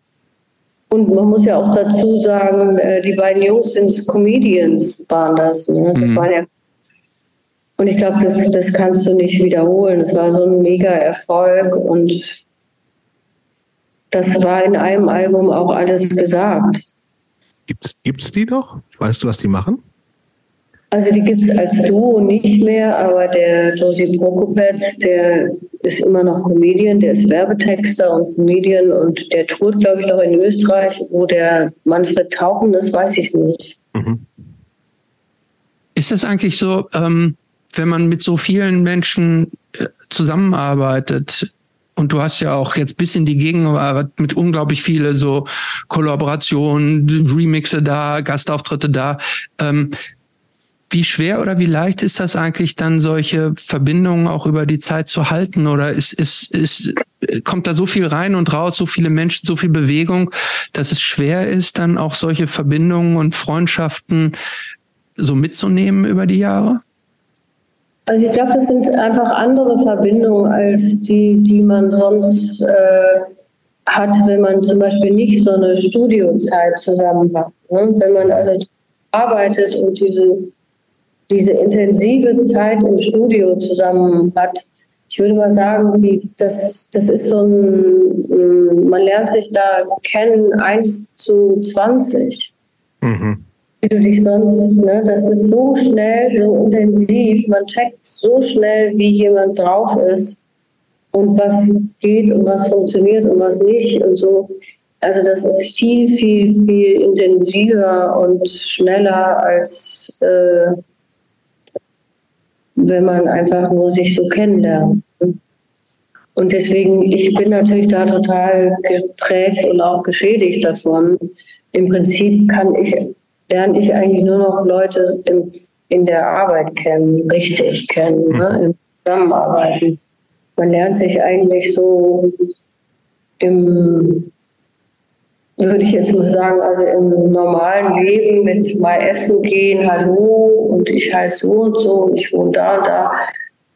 Da lernt man sich, ich lerne überhaupt niemanden so kennen. Schon lange nicht mehr.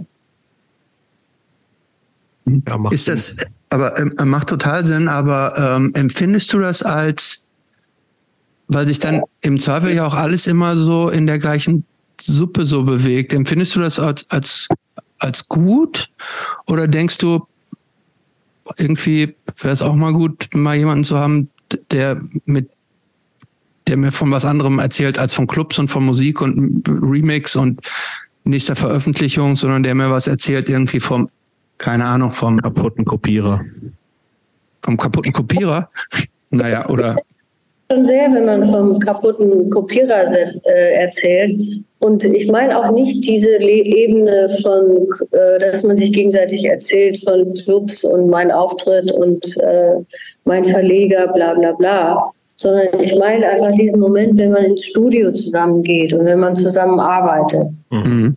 Das ist einfach wenn man das kennengelernt hat, wie man sich da kennenlernt, mhm. ist einfach eine Art von Kennenlernen, die Ach, die so intensiv ist, wo du meinst, das ist so eine intensive ja. Äh, Form des, des Kennenlernens, die, das sich auf anderen Ebenen schwer äh, so nachvollziehen lässt. Mhm. Irgendwie schon, ne? Also das also klar, das kann auch mal dann passieren mit so einem äh, äh, am Kopierer, ne? aber das ist dann ganz kurz. Mhm. Man lernt sich, dann spürt schon mal andere Leute so ganz kurz aus so einem Moment. Mhm. Aber dass den Moment länger anhalten kann, ne? also dass der länger wirkt, das ist eigentlich nur im Zusammenarbeiten. Mhm. Bist du eigentlich eine ganz andere Frage? Äh, wenn du so normal auf die Straße gehst, wie, wie, wie, du wirst schon viel auch erkannt, oder? Sprechen dich Leute auch an und wollen Autogramme bei so beim, beim Rewe an der Kasse von dir haben oder so? Oder wie, wie, wie, wie, wie belästigt wirst du so im normalen Leben? Zu wenig. Zu wenig? Was? Nein, das stimmt auch nicht. Aber äh, ich finde zu wenig. Nein, aber ich bin jetzt einfach, das ist natürlich Zeiten, immer wenn man was veröffentlicht, dann äh, und man ist irgendwie präsent in irgendwelchen Medien, dann sind die Leute wieder irgendwie so, sind die Leute, äh, sehen einen dann. Ne? Mhm. Und wenn man nicht veröffentlicht, geht man auch einfach durch und keiner sagt was und ist mhm. auch.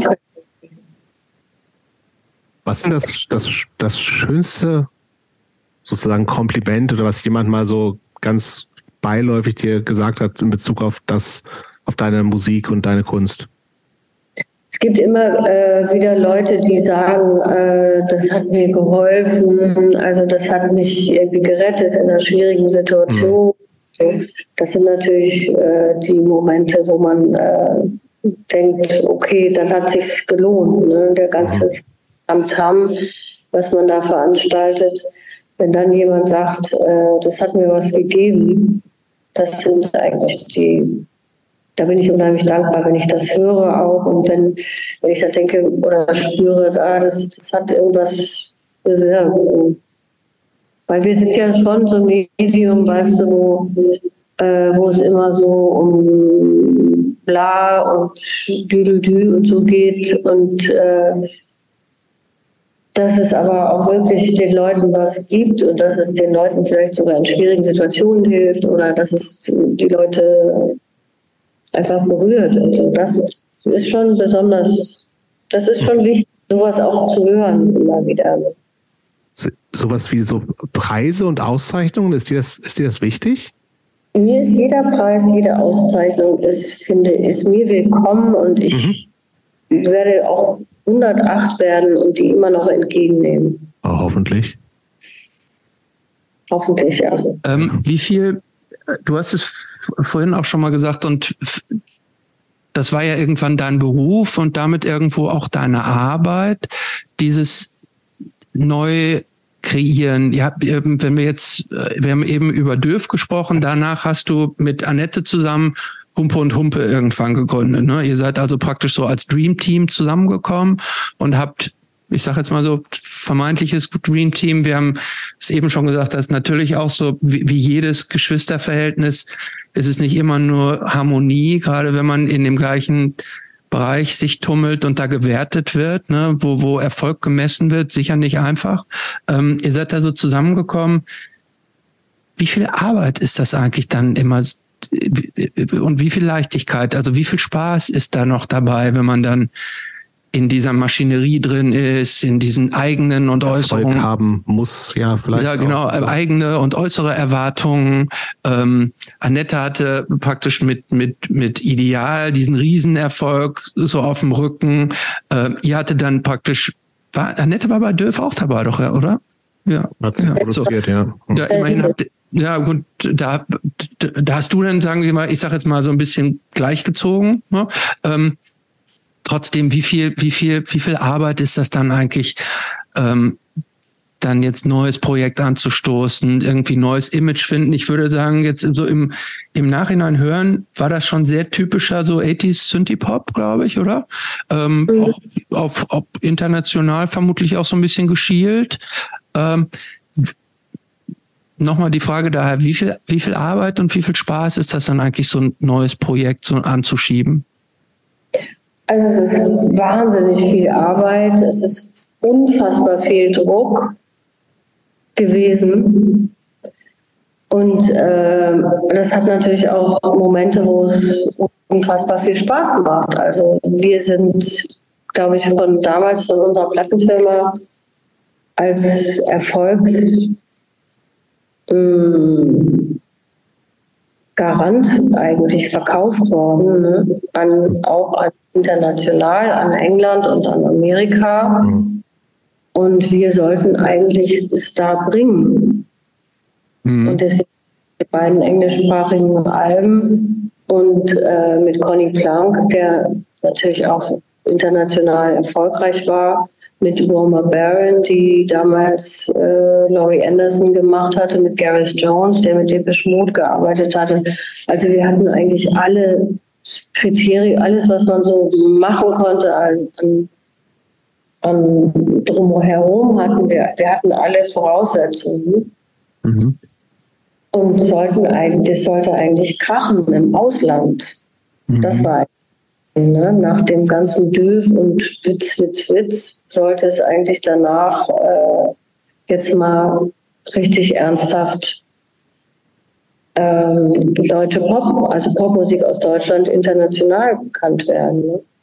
Und äh, das hat eben nicht funktioniert. Und das war unheimlich schmerzhaft. Ne? Das war eigentlich für Annette und mich, ähm, das war ein Killer. Und wir haben ja damals noch 150.000 Platten, glaube ich, verkauft und es galt ja, galt ja als Flop. Mhm, auch kaum nachvollziehbar heutzutage, ne? Da man, freut man sich ja darüber. Ja, aber damals war das nichts. Ja, ja. 150.000, das ist, was so ein Grönemeyer heutzutage verkauft, oder? Genau. Ja. Aber damals äh, natürlich auch mit den Vorgaben, die die Plattenfirmen da, äh, die, die Plattenfirma da entwickelt hatte. Und wir waren ja auch willig. Wir haben gedacht, ja, wir machen das, wir schaffen das. Mhm. Und wir haben das eben nicht geschafft. Ehrlich gesagt, das, das war total schlimm für uns beide. Mhm, da wart ihr Ende 20 dann, oder du warst Ende nee, 20? Älter schon, ne? Äh, äh, Annette im Zweifel ein bisschen älter, ähm, äh, aber du müsstest. Ich war Mitte 30 oder ja. so, ne? Anfang 30, Annette Mitte 30. Hm. 6, 5, 3, 84, 85. Mhm. Gab es denn woanders irgendwie nennenswerten Erfolg, außer in Deutschland? Doch, wir, hatten in, wir waren sogar in England in den Charts, ich glaube auf 52. Mit Care Careless Love. Das haben wir natürlich gehasst, weil 52 so eine beschissene Zahl. Ne? ja. Also das hat uns wirklich gekillt. Und wir sind natürlich auch blöd da reingerannt. Ne? Wir sind eigentlich, äh, wir sind eigentlich dumm da reingerannt. Sowas muss man so anders planen, oder vielleicht kann man es auch nicht planen. Also es ist jedenfalls extrem schief gegangen und aus so einem Schmerz entsteht natürlich der Wunsch nach, nach einem anderen Erfolg. Mhm. Weil wir waren so leistungsorientiert und so konditioniert auf Leistung und auf Charts und auf Gewinnen und auf alles. Mhm. Haben damals eigentlich so ähm, Drogen, Alkohol oder sowas eine Rolle gespielt? Ich glaube, Alkohol war so ganz normal. Also ich meine, wir haben alle viel, unheimlich viel Alkohol getrunken, aber Drogen haben wir damals nicht genommen. Nee. Also gar, kein, gar keine Energie. Drogen kamen eigentlich später. Mhm. ähm, wir kommen langsam zur, zur Techno-Phase, ne? Humpe, ja. Humpe gescheitert sozusagen, dass die Idee da äh, Popstars zu werden? Genau, das ist erstmal gar nichts gewesen musikalisch oder wie ging das bei dir weiter? Nee, das ging dann so weiter, das war auch nochmal ganz klassisch, dass äh, die Plattenfirma dann, wir hatten beide Soloalben gemacht. Ja, stimmt. Mhm. Bambi gab es noch, ne? Genau, und ich dann mit, äh, mit Bambi nochmal danach. Nee, Bambi war dann schon nochmal danach. Okay. Aber ich Soloalbum gemacht, Inga unter Inga, und das war eigentlich, ist das ein unheimlich schönes Album, finde ich. Ich habe damals mit Trevor Horn in England gearbeitet und so. Das war das ist ein total tolles Album.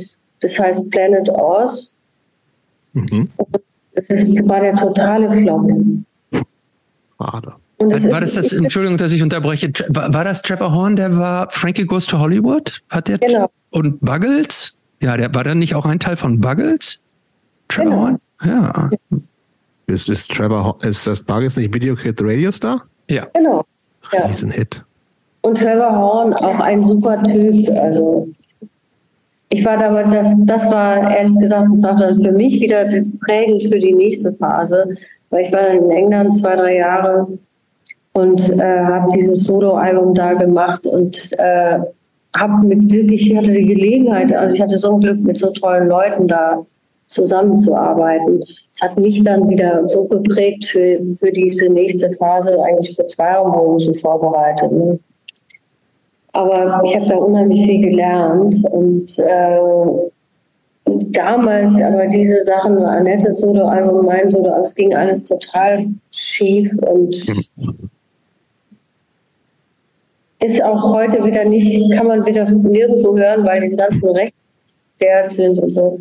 Wir sind da gerade dabei, das alles zu klären. Es dauert 100 Jahre. Das macht auch keinen Spaß, oder? Aber das ist ein ganz tolles Album, finde ich, ehrlich gesagt. Heute rückblickend. Auf YouTube findet man es wahrscheinlich, oder? Oder Songs davon? Ja, weiß Kurz. Zum Beispiel Riding into Blue, ob du das findest. Das finden wir mal raus, ob wir das finden. Ähm, dann ist ja irgendwann die Mauer gefallen, ne? War mein Tag. Erzähl uns mal davon. Ah, Ganz Also- kurz noch, also Riding into Blue in Klammern Cowboy Song findet man zumindest auf YouTube mit Video offensichtlich auch. Ah. Ja. Also das können wir auch dann den Leuten nochmal empfehlen. Ja. Ja, also das war eben Mauerfall, ich weiß noch, 10. November. Ich bin am 10. November äh, mit dem praktisch letzten Platz von London. Ich war in London Mhm. und mein Vater rief mich an, abends um 10, die Mauer ist gefallen, die Mauer ist gefallen. Und ich so, Papa, was? Und so. Und er meinte, ja, die ist, ist. Und dann, ich habe wirklich nachts noch einen British Airways Flug von London nach Berlin gekriegt, kam morgens in Berlin, dann irgendwann morgens losgeflogen, im Flugflieger nur Journalisten, Mhm. alle nach Berlin. Und wir kamen am Flughafen Tegel an und da fuhren die Taxifahrer schon alle Leute umsonst durch die Gegend. Es war eine unfassbare Stimmung. Kaisers war Tag und Nacht geöffnet. Also im Prinzip war es die Vorbereitung zur Love Parade. Das war eigentlich der, genau der Moment. Vibe. Der, genau, der Vibe. Äh, war, ähm, weil das sich jetzt ja so ein bisschen zeitlich, zeitgleich so entwickelt hat, als du da in London warst, warst du da schon so in dieser Club-Elektro-Szene? Gab's das? War, warst du da schon richtig auch drin, ja?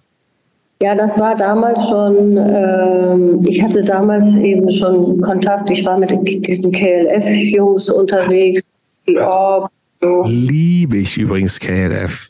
Wie Ja. großartig. Alles, was, alle, die ganze Story, alles, was dazugehört. Die Auflösung, alles.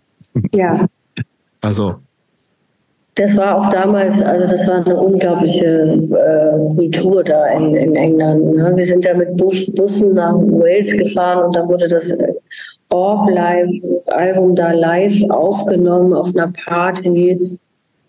Und äh, damals auch habe ich schon, glaube ich, schon Do I Have To mit Pet Shop Boys und so. Das war also einfach in England, das war ein unglaublicher Moment, ja, wo so viel Energie so zusammen war. Also das war für mich wie so eine, natürlich eine Erlösung, ne? nach diesem, also Punk, äh, NDW, meine Schwester und ich. Und dann kam das, das war, also, war also eigentlich das Gleiche wie dann kam Punk. Das war Mhm. hier Loch, ne? Da war wieder so ein Loch in der Wand, wo, da konnte man raus. Und also für mich war dieses, äh, äh, diese, dieser Bruch und dieses Rausgehen eigentlich noch stärker als damals bei Punk. Mhm. War das, ähm, ähm, ähm, nimm uns noch mal ganz kurz mit, war das die Zeit so von, von Acid House und sowas? War das da? Denn das, das war ja, ich kriege es zeitlich nicht mehr so richtig auf die Reihe, dieses, äh, dieses, diese große Acid House Bewegung, nenne ich sie jetzt mal, war ja im Grunde so ein Techno-Vorläufer oder würde man dann sagen, das ist das Gleiche? Nee, ne? Nee, also es war so, ähm, ähm, nee, das war eigentlich ein Vorläufer, ne? Mhm. Dieses ganze Haus und dieses ganze Rave-Kultur. Genau, ja.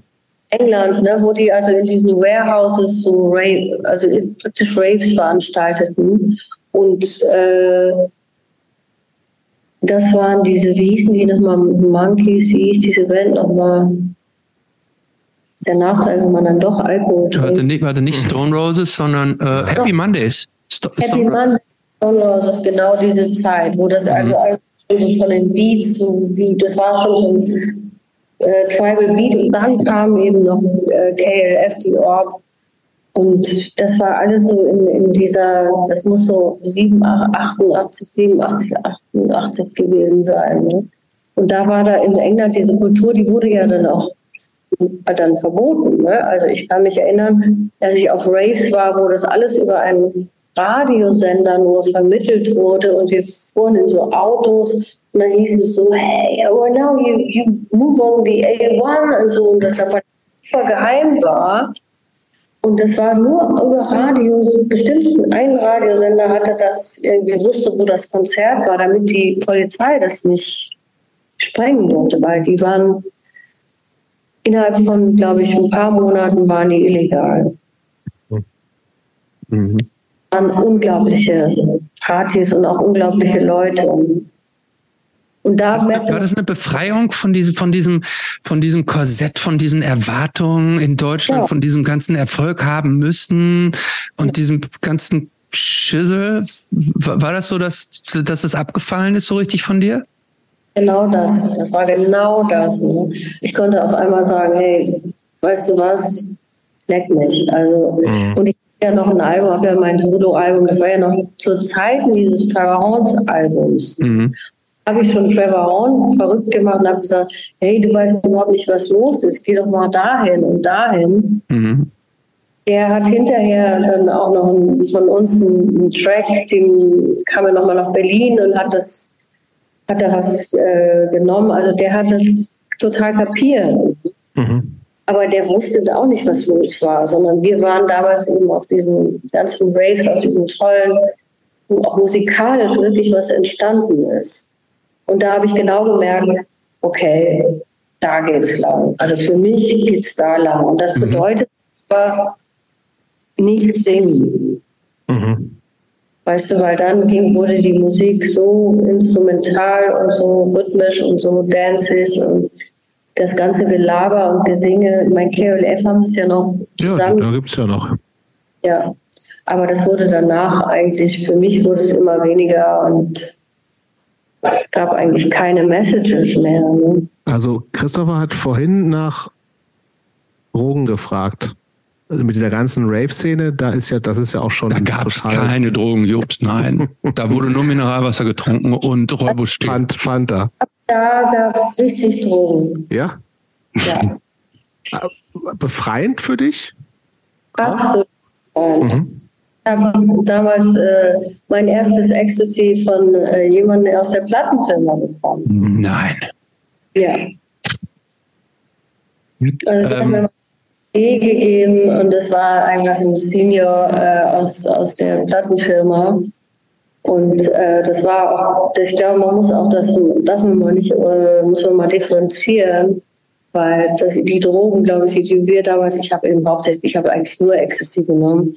Und das ist heute, das ist heute nicht vergleichbar. Also ich würde es heute ehrlich gesagt, ich habe es noch vor ein paar Jahren noch mal genommen, das war so schrecklich. Mhm nicht vergleichbar mit dem, was wir damals, äh, was es war wahrscheinlich reines MDMA und das sind auch, war wirklich, für mich war das ein, äh, eine Befreiung und auch ein Rausgehen aus diesen Depressionen, die dann eigentlich ja hätten stattgefunden, ne? wenn nach so viel Miss, wenn man denkt, man hat, war misserfolgreich und mhm. ich für mich war das der absolut der, der, der, das Licht am Ende des Tunnels. Es waren ja auch, wenn ich das richtig in Erinnerung habe, du hast es gerade schon gesagt, die Musik ist ja praktisch fast ausschließlich instrumental geworden äh, und auch die, die, die, die Macher waren als Menschen und als Persönlichkeit und als, als persönliches Aushängeschild ja gar nicht mehr so. Ne? Ich meine, du warst ja immer so diese, dieses attraktive, frisch jugendliche Frau, Frau Mädchen, sage ich jetzt mal, aber das war ja so eine Szene, wo es auf diese, diese Optik ja über und diese Frau sein, Geschlecht, alles überhaupt nicht drauf ankam, sondern nur der Beat. Ne? Genau.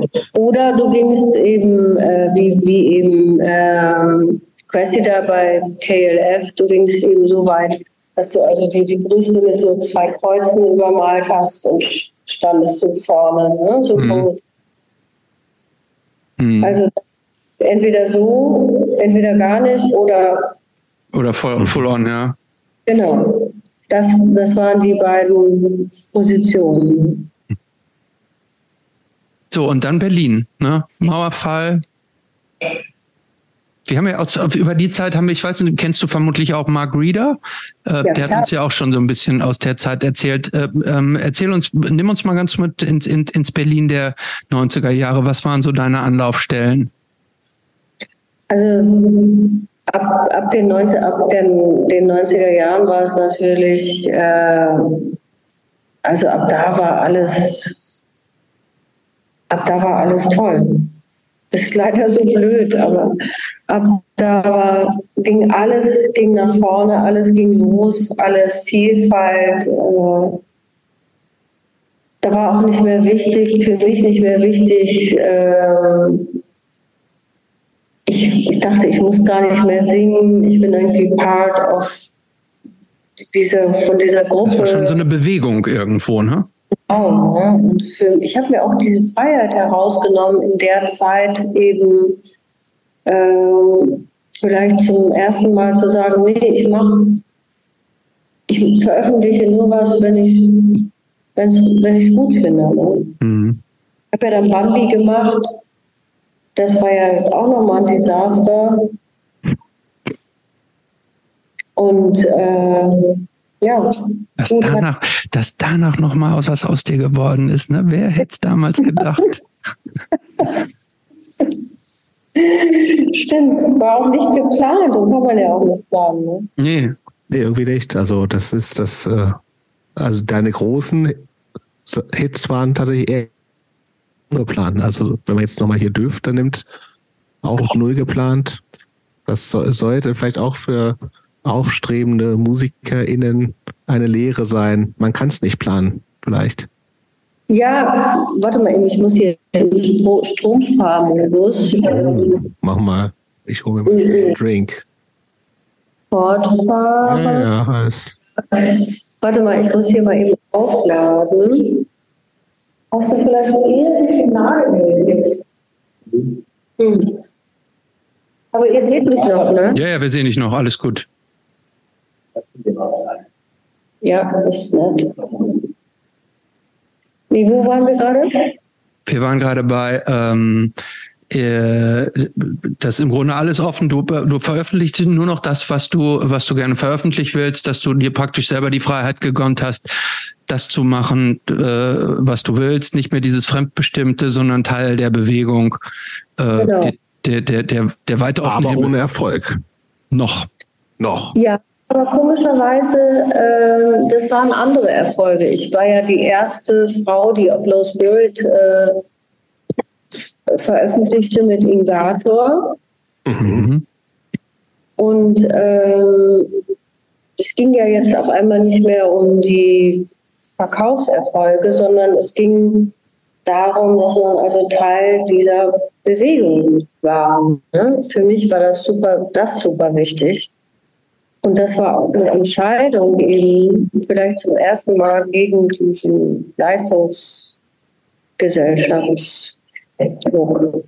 Mhm. War, war, das damals schon dieses, ähm, war, oder warst du Teil dieser drei Tage Wachkultur äh, dann auch so? Nee, das war, ich war eigentlich vorher da schon. Ne? Also drei Tage wach war ja schon, warte mal eben. Ja, wir kriegen neuen Strom. Und? Ja. Ah, haben wir wieder Strom. Mhm. Drei Tage wach war ja viel später. Ne?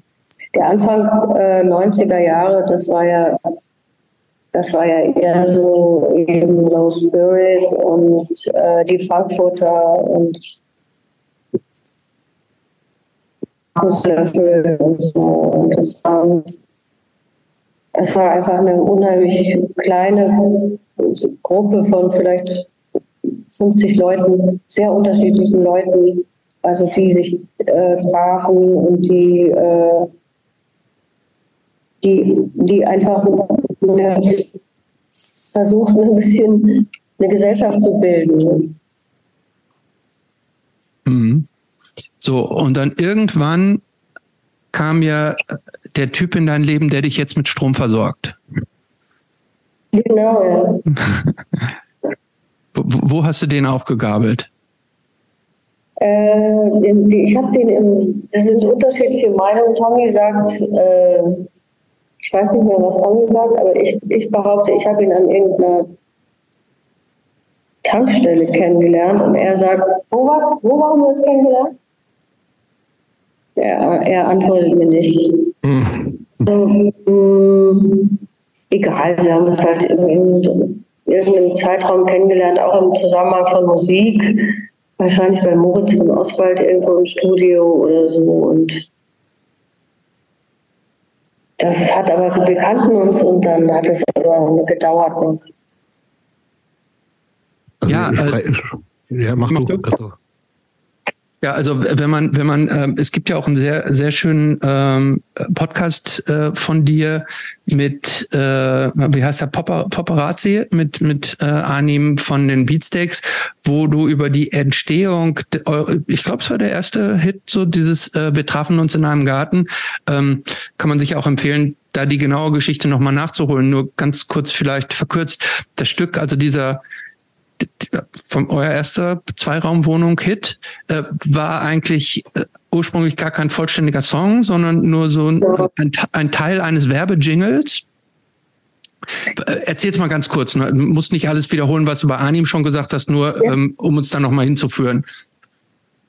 Nee, das war eben, äh, eigentlich war die ganze Zeit, weißt du, als, als äh, ich, wir waren in diesem Club-Umfeld und äh,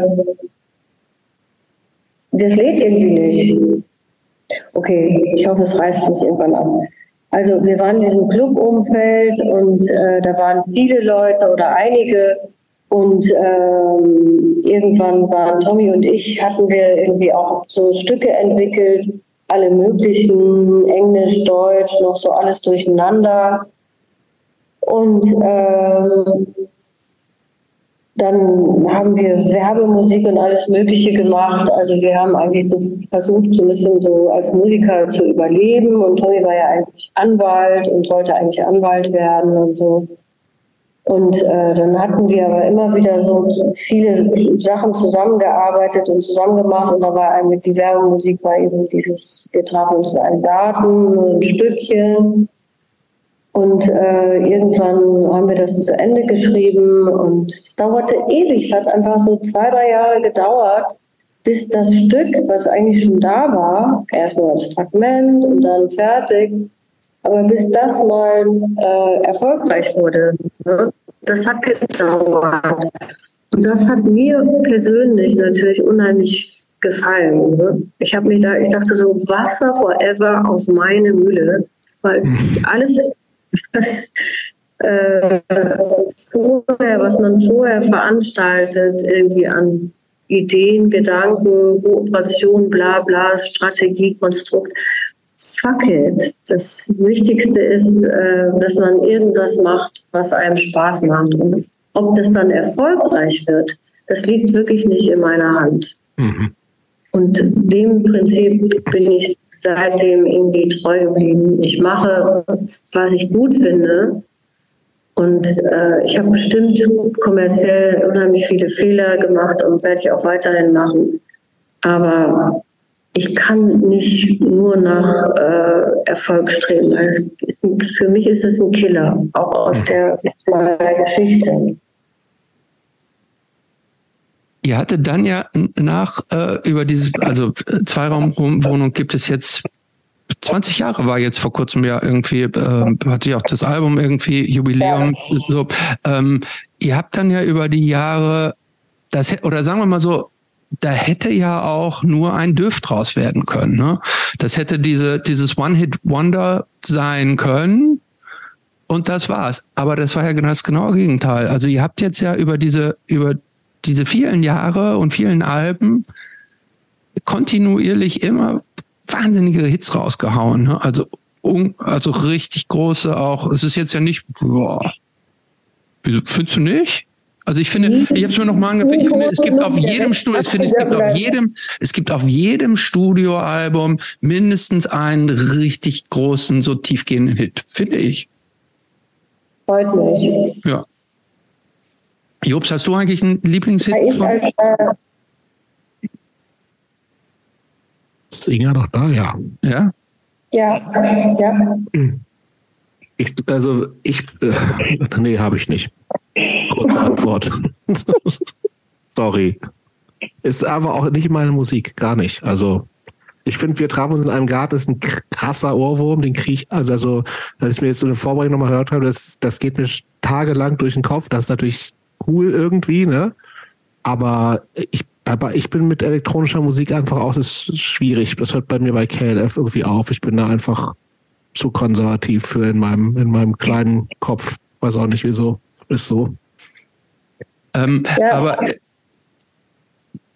es, es, es ist aber ja auch eigentlich, und das ist ja auch jetzt das, das Besondere, dass Zweiraumwohnung ist ja keine reine Elektroband. Nee. Ne? Ähm, die, ihr werdet ja auch ähm, äh, gerne mal so ein bisschen so kritisch, da wird dann so gesagt, also weil ihr seid ein Hybrid aus Pop und Elektro und mit den, ihr macht wahnsinnig viele Remixe. Ich glaube, jedes Album ist vermutlich so drei, vier, fünf Mal nochmal geremixed und dann, dann geht's so richtig deep, weil ihr dann die, die Experten dazu holt. Aber sind viele ja auch richtige Pop-Songs so, ne? Ähm, und äh, da, dadurch wird ja auch häufig dann so gesagt, ihr seid, ihr seid so, so, so flauschige, flauschige Elektro Typen, die, die so, so eine Twitter-Position einnehmen. Äh, ärgert dich das?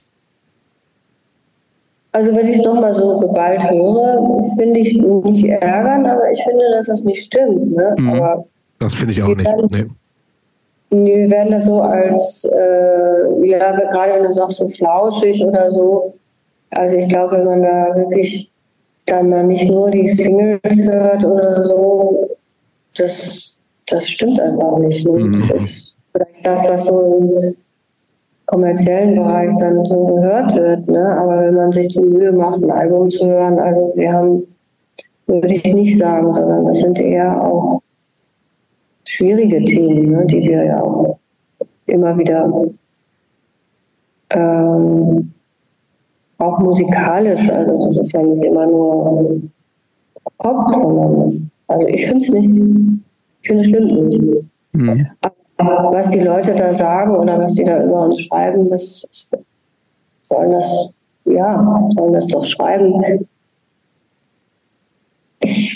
Also ich bin da jetzt nicht mehr so, dass ich denke, ich muss das zurechtrücken oder so. Ne? Das, ich glaube, das muss man dann zum Beispiel, wir sind mittlerweile ja auch eine gute Liveband geworden. Und äh, das hat ja auch mal, ich habe ja in den 80er Jahren nie live gespielt, weil es gar nicht auf, also nur mal mit Neon Babys mal, das waren aber insgesamt vielleicht 15 Konzerte und das war's. Und äh, danach erst wieder mit Zweiraumwohnung. Und das hat jetzt auch mal 20 Jahre gedauert, bis ich endlich mal auf der Bühne mich auch mal wohlfühle. Und äh, jetzt ist es aber so. Und das, dieses äh, Live-Spielen gibt vielleicht nochmal einen anderen Aspekt auch von äh, Musiker oder Musiker sein und, und, und performen und sowas. Dann wo, wo das Flauschige, glaube ich, dann endgültig als Eigenschaft wegfällt. Ihr seid live ja auch sehr organisch so. Also ähm, viele, viele richtig, also da kommt ja nicht alles nur so vom, vom Band oder von, von der Festplatte. Nee, vom Band nicht, aber es kommt schon viel, auch aus der Maschine, aber wir haben halt Live-Gitarristen und machen schon. Ich drücke auch die eine oder andere Taste. Aber du, aber du spielst ja zum Teil sogar selber Gitarre, habe ich irgendwo gesehen auch, ne? Ja, wirklich auch. Das, also mein Gitarrist ist da wohlwollend mit mir. ähm, aber ich finde auch, das wird, das wird der Band natürlich nicht gerecht. Ne? Also wenn man wirklich nur so ganz oberflächlich, ich habe es natürlich mir jetzt ein paar Sachen angehört, wie das ist aber nicht meine Musik, aber das einfach nur so als Wohlfühl-Pop abzustempeln, weil man vielleicht 36 Grad kennt, das ist einfach viel zu kurz. So, das, also das kann ich verstehen, dass, dass du sagst, ey, das, das, das passt überhaupt nicht. Das, also, das ist ja auch Quatsch. Also, nee, das stimmt einfach nicht. Finde ich auch. Genau. Ich fand ja tatsächlich jetzt auch euer, ihr habt das letzte Studioalbum war, glaube ich, von 2017 oder so, Tag und Nacht. War das 2017? Ist das letzte Studioalbum, oder? Oder habe ich das übersehen? Mhm. Ja. Ähm, nee, das war das letzte. Oder, okay, aber Doppelalbum, das fand ich tatsächlich ein Konzeptalbum, wo die gleichen Songs in zwei Versionen aufgenommen sind fand ich sehr gelungen, gerade die, die, die Nachtversion, die so ein bisschen deeper, dunkler, ein bisschen ruhiger ist, wo ja auch so mein, mein, mein Lieblingslied, dieses Somebody Lonely and Me, finde ich in der Nachtversion noch besser. Und dann in dieser bisschen leichteren, bisschen Gitarre äh, dominierteren Tagversion, ähm, finde ich sehr gelungen. Und ich finde ja auch, finde da auch so ein paar richtige Deepesh Mode Momente drin. Äh, kannst du das nachvollziehen? Freut mich, ja. Nee, ich meine, war natürlich, also wir fanden auch die, ich fand die Idee, äh, also ein, ein, Lied von zwei Seiten so zu sehen und auch mal so zu zeigen, wie unterschiedlich ein Lied äh, sein kann, das gleiche Lied. Ich fand es auch toll, das mal so zu zeigen. Ne? Aber ich, vielleicht ist das, äh, das war jetzt für uns als Band nicht auch nicht gerade ein Knaller, ne, das Album. Also das ist eigentlich eher so ein und äh, ist nicht jetzt nicht, war jetzt nicht so, so ein super Erfolgsalbum. Ne? Ja, aber ähm, man muss die, man muss die Güte eines Albums ja auch nicht immer nur am messbaren Erfolg messen. Das schon, ne? aber du selber machst es natürlich auch, weil du denkst, also ich fand diese Idee, Tag und Nacht, also zwei Versionen von, von Musiken zu machen, wahrscheinlich ist es im Nachhinein ein unheimliches Spezialistending. Aber gut, die Freiheiten nehme ich mir nun mal heraus, auch mittlerweile, dass ich sage, seit den seit den Rave-Zeiten. Ich mache das, was ich gut finde und das mache ich wirklich so gut ich kann und gebe alles. Und äh, entweder findet das seine vielen Zuhörer oder ein paar, das ist auch okay. Hm. Aber ähm, ich habe es eben schon gesagt, fast jedes Album gibt es auch immer noch in, in so Club-Remixen. Die sind doch kommerziell vermutlich jetzt auch nicht groß erfolgreich, oder? Oder doch schon? Nö, ich glaube nicht mehr. Ne? Also das war halt so eine alte Tradition, die wir mal damals angefangen haben. Und wir haben das äh, immer weitergeführt ne? mit mhm. unseren DJ-Freunden. Und auch, weil es uns einfach musikalisch interessiert hat. Ne? Wir mhm. Ich fand es immer interessant zu sehen, was man eigentlich trotzdem mit so einem Mix oder Ricardo und so. Und was machen die damit? Und die, das ist ja interessant, dass diese Leute, diese Jungs, die auch äh, Interesse an Popmusik haben. Ne? Und so viel Überschneidung gibt es dann auf einmal doch nicht. Ne? Mhm. Also von Popmusik zu dieser Clubmusik, da ist auf einmal dann die, die Überschneidung, wo man sich dann kennt oder trifft, die ist, da gibt es nicht viel. Ne? Und ich glaube auch, das ist so ein bisschen unser Ding bei Zweiraumwohnung, weil wir sind ja so ein bisschen klubbig und so ein bisschen Pop. Und äh, diese Überschneidung, die, die gibt es eigentlich, in, also ich, ich denke, die gibt es in Deutschland nicht sonst. Oder wen würdet ihr da nennen? Nee, wüsste ich auch nicht, tatsächlich. Ich weiß es auch nicht. Ja, und deswegen bleibe ich da auch ein bisschen drauf. Bis ich ja, warum auch nicht? Also ja. man, wo man sich wohlfühlt, da soll man doch auch bleiben. Ne? Also ja, und das sind aber die alten Kumpels, weißt du, die, die man jetzt schon doch schon 20 Jahre kennt, wie eben so die alten Remixer, DJ-Freunde, auch wie Westbam oder so. Und äh, wir freuen uns, dann machen wir ab und zu was zusammen. Und entweder interessiert das jemand oder nicht. Beides okay. Mhm. Seid ihr eigentlich so in der, die, diese ganze Club-Dance-Szene, die entwickelt sich ja immer weiter und lebt neu. Seid ihr, seid ihr da immer noch so ganz nah dran oder ist, Nein, betrachtet ihr das jetzt nur noch so aus der Entfernung auch? Also ich ja, bin ja froh, dass, die, dass sich das weiterentwickelt. Ne? Ich sehe da jetzt immer wieder diese jungen, die, die jungen Frauen vor allen Dingen. Endlich mhm. gibt es Amelie Lenz und äh, Zu mir aus, aber es gibt eben so viele junge Frauen, die da als, als DJ arbeiten, als Remixerin, Peggy Goo und alle möglichen. Und äh, mein Gott, da habe ich aber auch mal 20 Jahre drauf gewartet. Ne? Und jetzt ist es endlich mal soweit. Ein, ein richtig guter Abend für dich. Ist der im Club oder zu Hause auf der Couch mit einem Glas Wein? Im Club. Wie, wie, also oft, wie oft findet das noch so statt? Selten.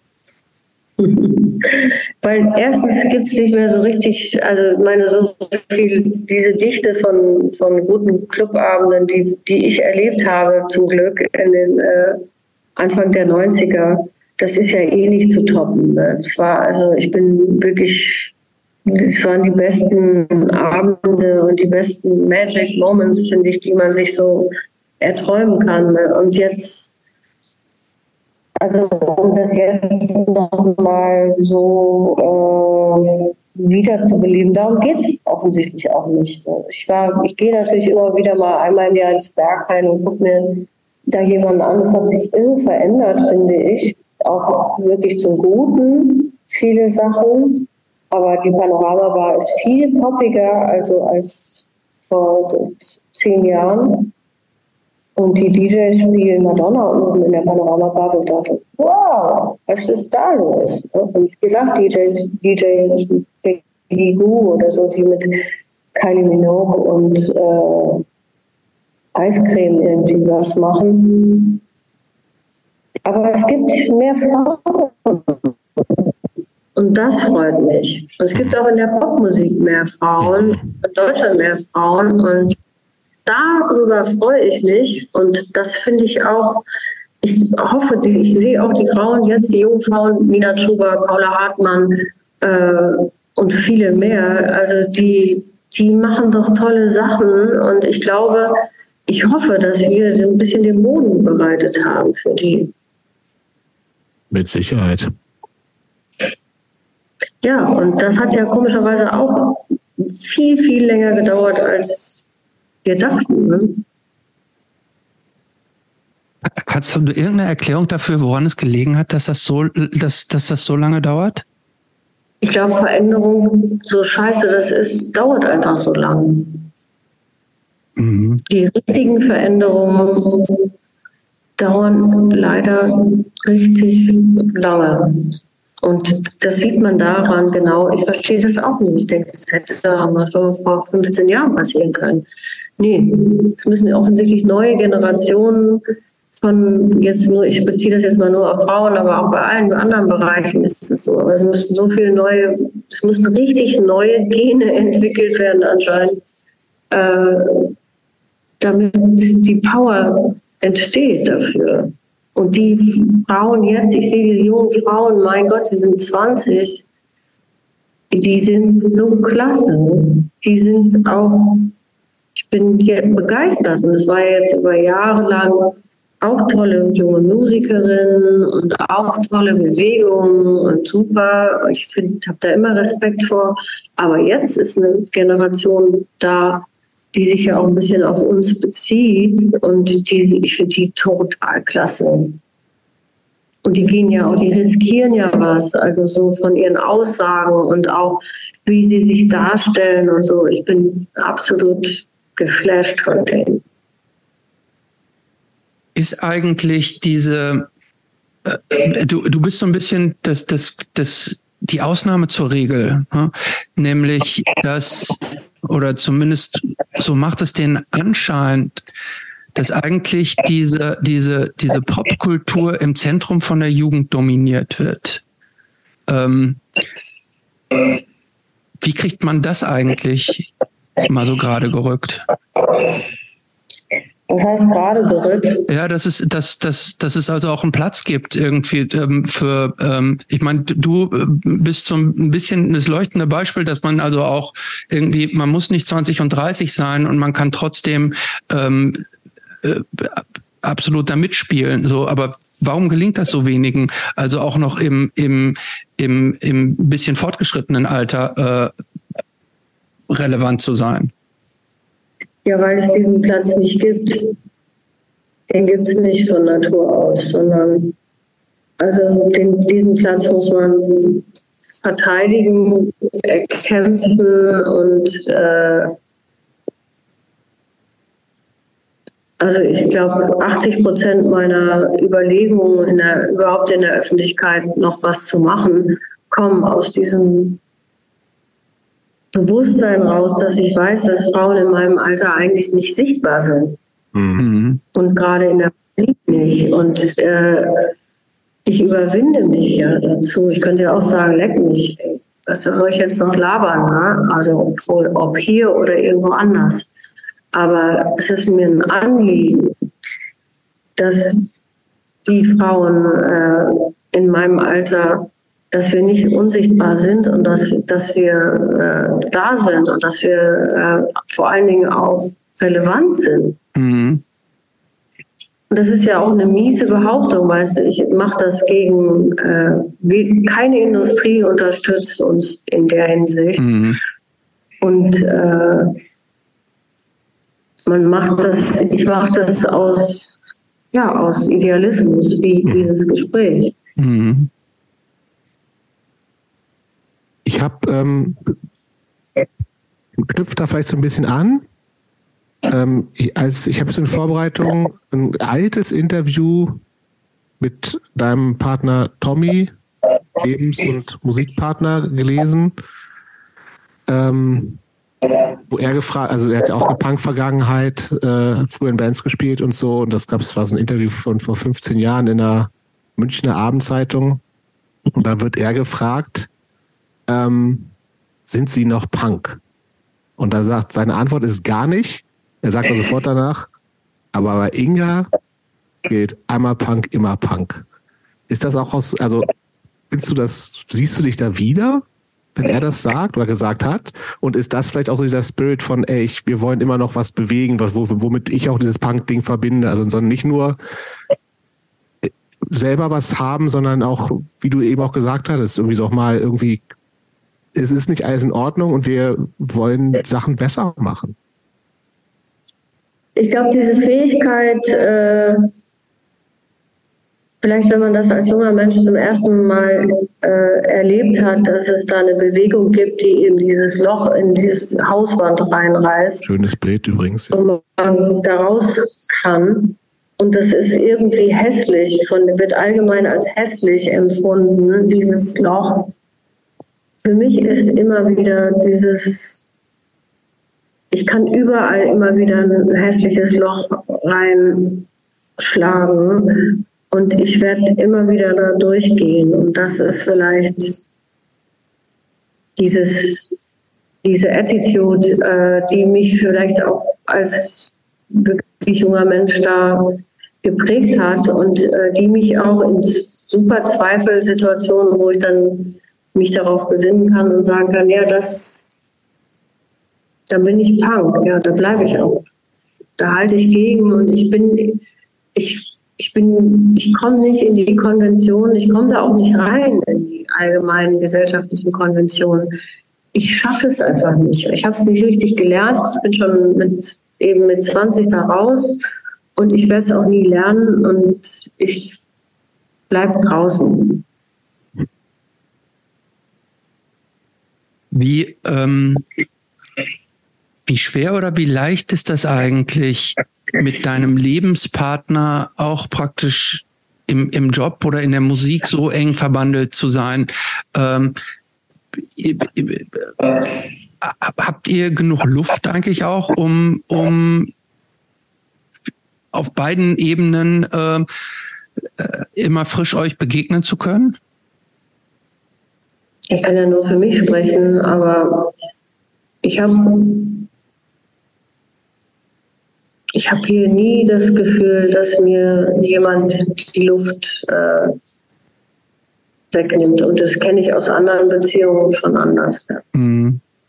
Es ist ja, wenn, ich sage ich sag jetzt mal, häufig ist es so, dass man in einer Beziehung, da hat jeder so seinen Job und jeder kümmert sich um seins und dann hat man eine, eine Schnittmenge in der in der in der äh, in der Freizeit ähm, und häufig ist es dann ja auch ganz gut, wenn man denn mal den Job irgendwie außen vor lassen kann. Aber wenn das alles immer alles ein großes Ganzes ist, das ist nicht und das über so viele Jahre, ähm, das das stört nicht? Oder was ist eure Formel, dass ihr das so hinkriegt über so lange Zeit und euch nicht wahnsinnig auf die Nerven geht, weil er, weil ihr sowohl im Job als auch, auch privat dann halt immer zusammen seid?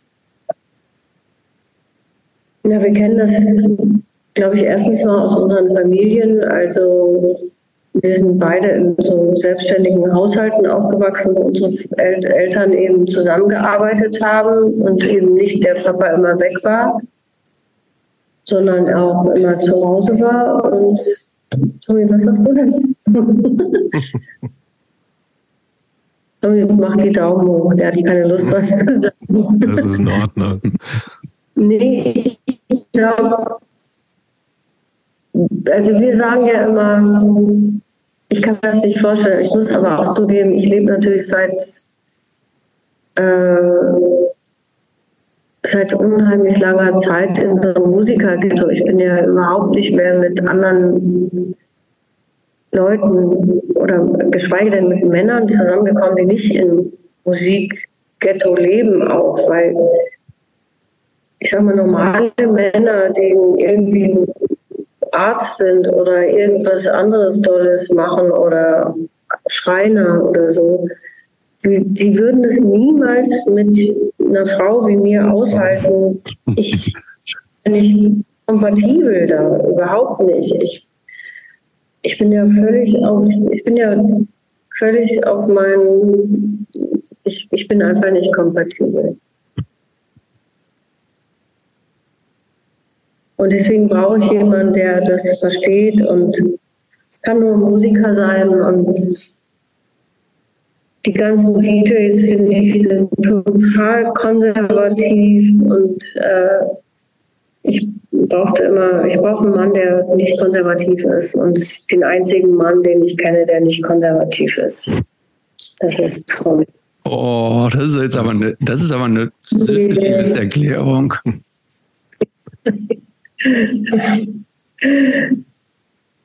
Kommen wir zum letzten Teil. Ja.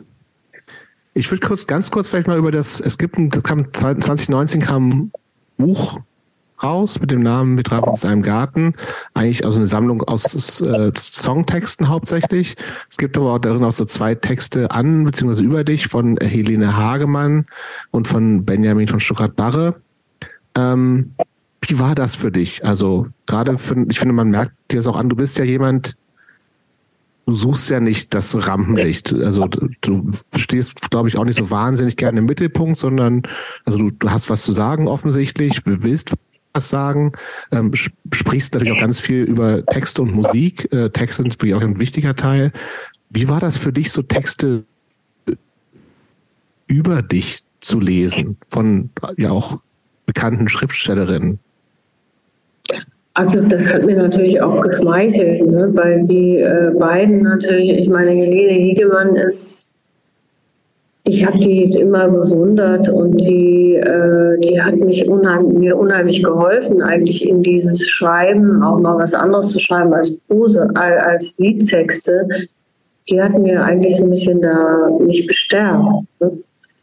Und äh, die ist ein unheimlich, die ist ein Sparring-Partner, ne? die ist halt auch verrückt und total auf ihren Schreibefilm, auf ihrem Schreibefilm und ist halt eine extreme Künstlerin und ich habe ich habe mich da, die hat mich unheimlich inspiriert und auch aus so ein bisschen aus der Reserve gelockt in diesem Text. Und Benjamin ist eh so, der ist ja eh verrückt und äh, unheimlich extrem und unheimlich äh, schwierig und beides. Und das sind aber so Leute, die offensichtlich mich verstehen. Ne? Und dieses Buch war für mich so ein Anfang, auch mal was anderes zu wagen. Und ich habe jetzt, ich habe ja selber eine kleine Geschichte da drin mhm, geschrieben. Genau. Und ich habe jetzt weitergeschrieben an diesen Geschichten. Das sind Geschichten aus dieser Kindheit und Teenagerzeit. Und das ist vielleicht, ich habe mir immer so als 30-Jährige mal vorgestellt, äh, ja, irgendwann äh, möchte ich mal irgendwie Schriftstellerin werden. Und vielleicht mache ich das damit mal. Ne? Ich muss das mal probieren und ich schreibe jetzt mal nochmal mehrere Geschichten aus der Zeit und dieser Übergang von Songtexten, also zu einer anderen Art von von Prosa eben, das ist schon so eine ganz andere Welt, aber ich, ich, ähm, ich glaube, ich muss es mal probieren. Hast du ein Lieblingsbuch? Also ich lese immer das, was ich gerade lese. Ich lese gerade alles von William Boyd. Kennt ihr den? Nur vom Namen. Eines Menschenherz ist gerade also William Boyd hat ganz eigentlich eine Menge geschrieben und William Boyd, das, das Wichtigste, glaube ich, von ihm ist eines Menschen Herz. Und ich lese gerade ruhelos von dem. Es liest sich aber auch extrem leicht und das kann man so essen, so wie lesen, so wie, wie man so, so Cracker isst oder so.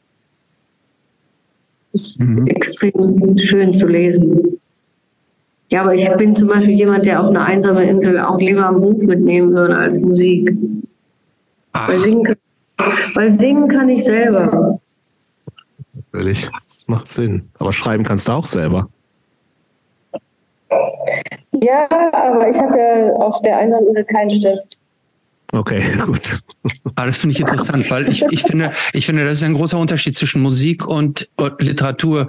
Ich würde selbst ein sehr, sehr, sehr gutes Buch würde ich nie doppelt lesen, während ein, einen guten, wenn man mhm. einen richtigen Song, den, den kann man ja tausendmal ja. hören. Ja. Und der, oder sehr, sehr viel öfter und, ja. und ähm, der, der transportiert einen dann ja auch an, an, an in so Zeiten zurück, weil man die gehört hat und so. Ähm, dass du da auf der Insel nur mit Literatur glücklich werden würdest? Da ist ja nur ein Buch und eine Platte. Ah, ja gut, ja, dann, ja, ja, dann musst du dich früher oder später sowieso dann auch anders beschäftigen. Eben, aber ich würde eben wirklich ein Buch, also weil ich merke zum Beispiel eben, ich muss abends unbedingt lesen. Und mich, mir hilft auch das Lesen, aus meinem eigenen Leben herauszukommen, aus dem Stress, aus allem, was mich beschäftigt. Und bei Musik schaffe ich das nicht, weil bei Musik höre ich immer genau hin und was macht die Bassdrum, was macht die Gitarre und so. Deswegen ist für mich, für mich das keine, nicht aus meinem Leben raus. So, also, also ähm, das heißt, du kannst Musik gar nicht so wie, wie, wie wir normalen Menschen einfach nur so hören und gut finden. Du musst das immer gleich so sezieren und analysieren und sagen, wie haben die was gemacht? So?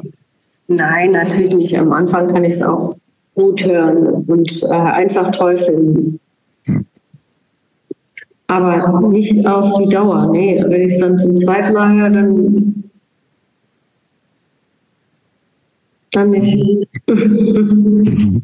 ähm, du bist in der ganzen Welt viel rumgekommen. Was sind so deine Sehnsuchtsorte, wo du sagst, wenn ich da bin, dann ist das immer besonders? Ich habe zum Beispiel gerade Sehnsucht nach New York. Ich möchte gerne mal wieder in diese, diese schreckliche Stadt. Okay, was, was findest was, was, was findest du da so gut? Vielleicht eben dieser Anfang, also ich habe diesen Anfang da gehabt in 1977 und das ist dann doch, doch hat so einen bahnbrechenden Einfluss gehabt, auch immer noch. Und dass ich immer noch so denke, ah, New York ist so ein Inspirationsort und es ist so voll und so von allen Inspirationen und Eindrücken. Und ja, wenn man so viel arbeitet und so, dann kommt man da nicht zu. Aber jetzt habe ich ein bisschen Ruhe gehabt und dann denke ich sofort, New York. Das finde ich interessant. Ähm, muss ich sagen, ich hatte auch so äh, New York Schlüsselerlebnisse äh, früher für meinen Geschmack hat äh, New York total viel verloren. Dieses, auch dieses, dieses The City That Never Sleeps am Arsch. Ne? Du kannst da, du kannst, äh, du gehst um, du, du äh, gehst irgendwie an einem Donnerstagabend, gehst du irgendwo in, in Manhattan irgendwo oder egal wo du bist. Da werden um 11 Uhr die Stühle auf die Tische gestellt. Diese ganze mega Gentrifizierung, weil da nur noch reiche Leute leben. Irgendwie, ich finde, New York hat total viel verloren. Finde ich. Okay, das muss ich mir, ich war glaube ich zuletzt da vor zehn Jahren. Ich muss mir das nochmal anschauen. Guckst du, guckst du mal an? LA und LA war auch, fand ich auch immer super gut. Ist mir letztes Mal irre auf den Wecker. Mhm. Wie stehst du so zu Asien? Asien immer schön, aber ich habe halt keine Lust auf dieses äh, Touri-Ding. Man ist halt mhm. in Asien immer in diesem Touri-Ding, es sei denn, du gehst nach Tokio. Aber ehrlich gesagt, ich gehe dann lieber in die Städte und auch, ehrlich gesagt, auch nach New York, wenn man da ein bisschen was zu tun hat. Ne? Wir haben ja da auch mal äh, Platten aufgelegt. Und es ist immer schöner, wenn man da irgendwie ein bisschen was macht und dann noch da Zeit verbringt. Aber gerade Asien, also wir, ich wollte auch eigentlich mal in Vietnam spielen oder so. Wir haben ja in Japan gespielt und äh, in Korea und aber es macht eigentlich mehr Spaß zu spielen in den Städten. Aber so mhm. Sehnsuchtsorte, jetzt nur im Moment, wo ich hier unter Palmen bin, denke ich, hm, ja. Mhm. Gibt es denn noch, weil wir, um, um nochmal vielleicht zu unserem Podcast-Namen zumindest etwas gerecht zu werden, hörst du manchmal noch irgendwie alte Punk-Sachen? Das habe ich gerade gehört.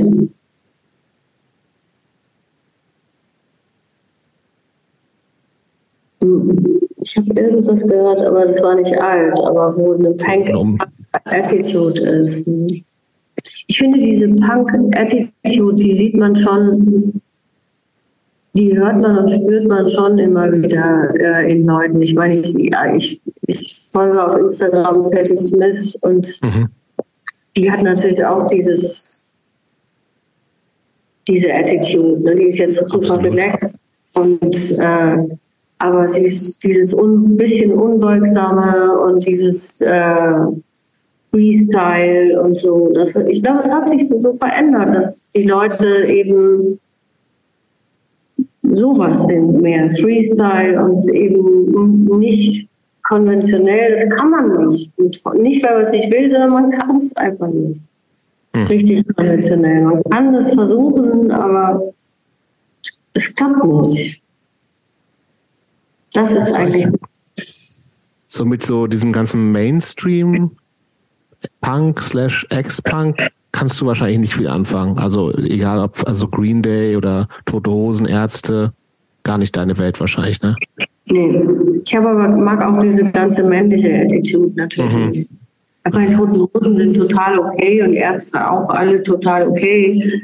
Aber äh, nicht, nicht so, dass ich da äh, wirklich connecten kann. Mhm. Es geht einfach nicht. Das ist einfach zu männlich. Mhm. Ich kann dich gut verstehen. Ja, ich auch. Und dieses zu männlich, das, das durfte, war natürlich damals, konnte man das gar nicht sagen. Ne? Mhm. Aber ihr kennt wahrscheinlich auch das Buch von Vive Albertine, Typical mhm. Girl. Ne? Ja. Mhm. Wenn man sich das mal nochmal äh, vor Augen führt, was das bedeutete, damals äh, Punkmusikerin zu sein. Mhm. Aber was ist mit diesem ganzen deutschen, auch stark weiblich geprägten, diese Szene Hansaplast, Bärchen, die Milchpubis, war das das, was du mitbekommen hast überhaupt? Ja, klar habe ich das mitbekommen, aber wir haben ja damals in, in den Zeiten äh, das ist halt der Nachteil auch vom Punk, dass man alles beachtet hat. Wir haben alles mhm. schlecht gefunden. Also mhm. ich fand alles scheiße und das war ein Teil davon. Ne? Ich konnte eben nicht connecten, ne, weil alles scheiße war. Und das stimmte ja auch. Es waren ja auch alle scheiße im Sinne von äh, das war nicht jemand, dem man vertrauen konnte. Das war es ja. Und das, das, das war ja auch das, was Frank ausdrückte. Wir zeigen, wer wir sind, aber wir sind ja keine Freunde. Und das, das war aber diese Zeit. Deswegen bin ich so ein Fan der Techno- und 90er Jahre. Da konnte man auf einmal Freunde sein ne? und, und was mhm. zusammen verändern. Aber in dieser Punkzeit, wir waren keine Freunde. Mhm. Interessant. Ja, interessant, wie auch. Also wahrscheinlich, ich glaube, lokal gab es das mit Sicherheit wahrscheinlich so, ne? Also, aber vielleicht so teilweise Unterstädten nicht oder es sind andere Szenen, das kann ja alles sein, so, ne? Also, aber das, das gab es ja äh, mit Sicherheit auch, dass Leute sich einfach verbunden gefühlt haben mit anderen über irgendeine, auch wenn es nur über erstmal eine Ablehnung zum Mainstream ist oder so. Aber klar, wenn das für dich nicht so war, ist ja total für mich war es nicht so. Nee. Also ja. Musik, Musikszene, man, äh, auch wenn man sich, man hat sich mal so kurz gemocht, aber es war kein, keine wirkliche Verbindung. Das war auch Teil des Gefühls. Ne? Sind wir bereit für die letzte Frage, Christopher? Ja. Es ist eine Standardfrage bei uns, also angepasst natürlich immer. Die Frage lautet, was würde dein 15-jähriges Ich denken, wenn es dich jetzt 2023 treffen würde?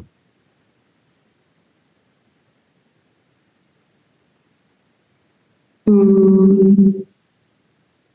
Go on. Das ist ein schönes Schlusswort. Vielen Dank, Danke, Inga. Danke euch.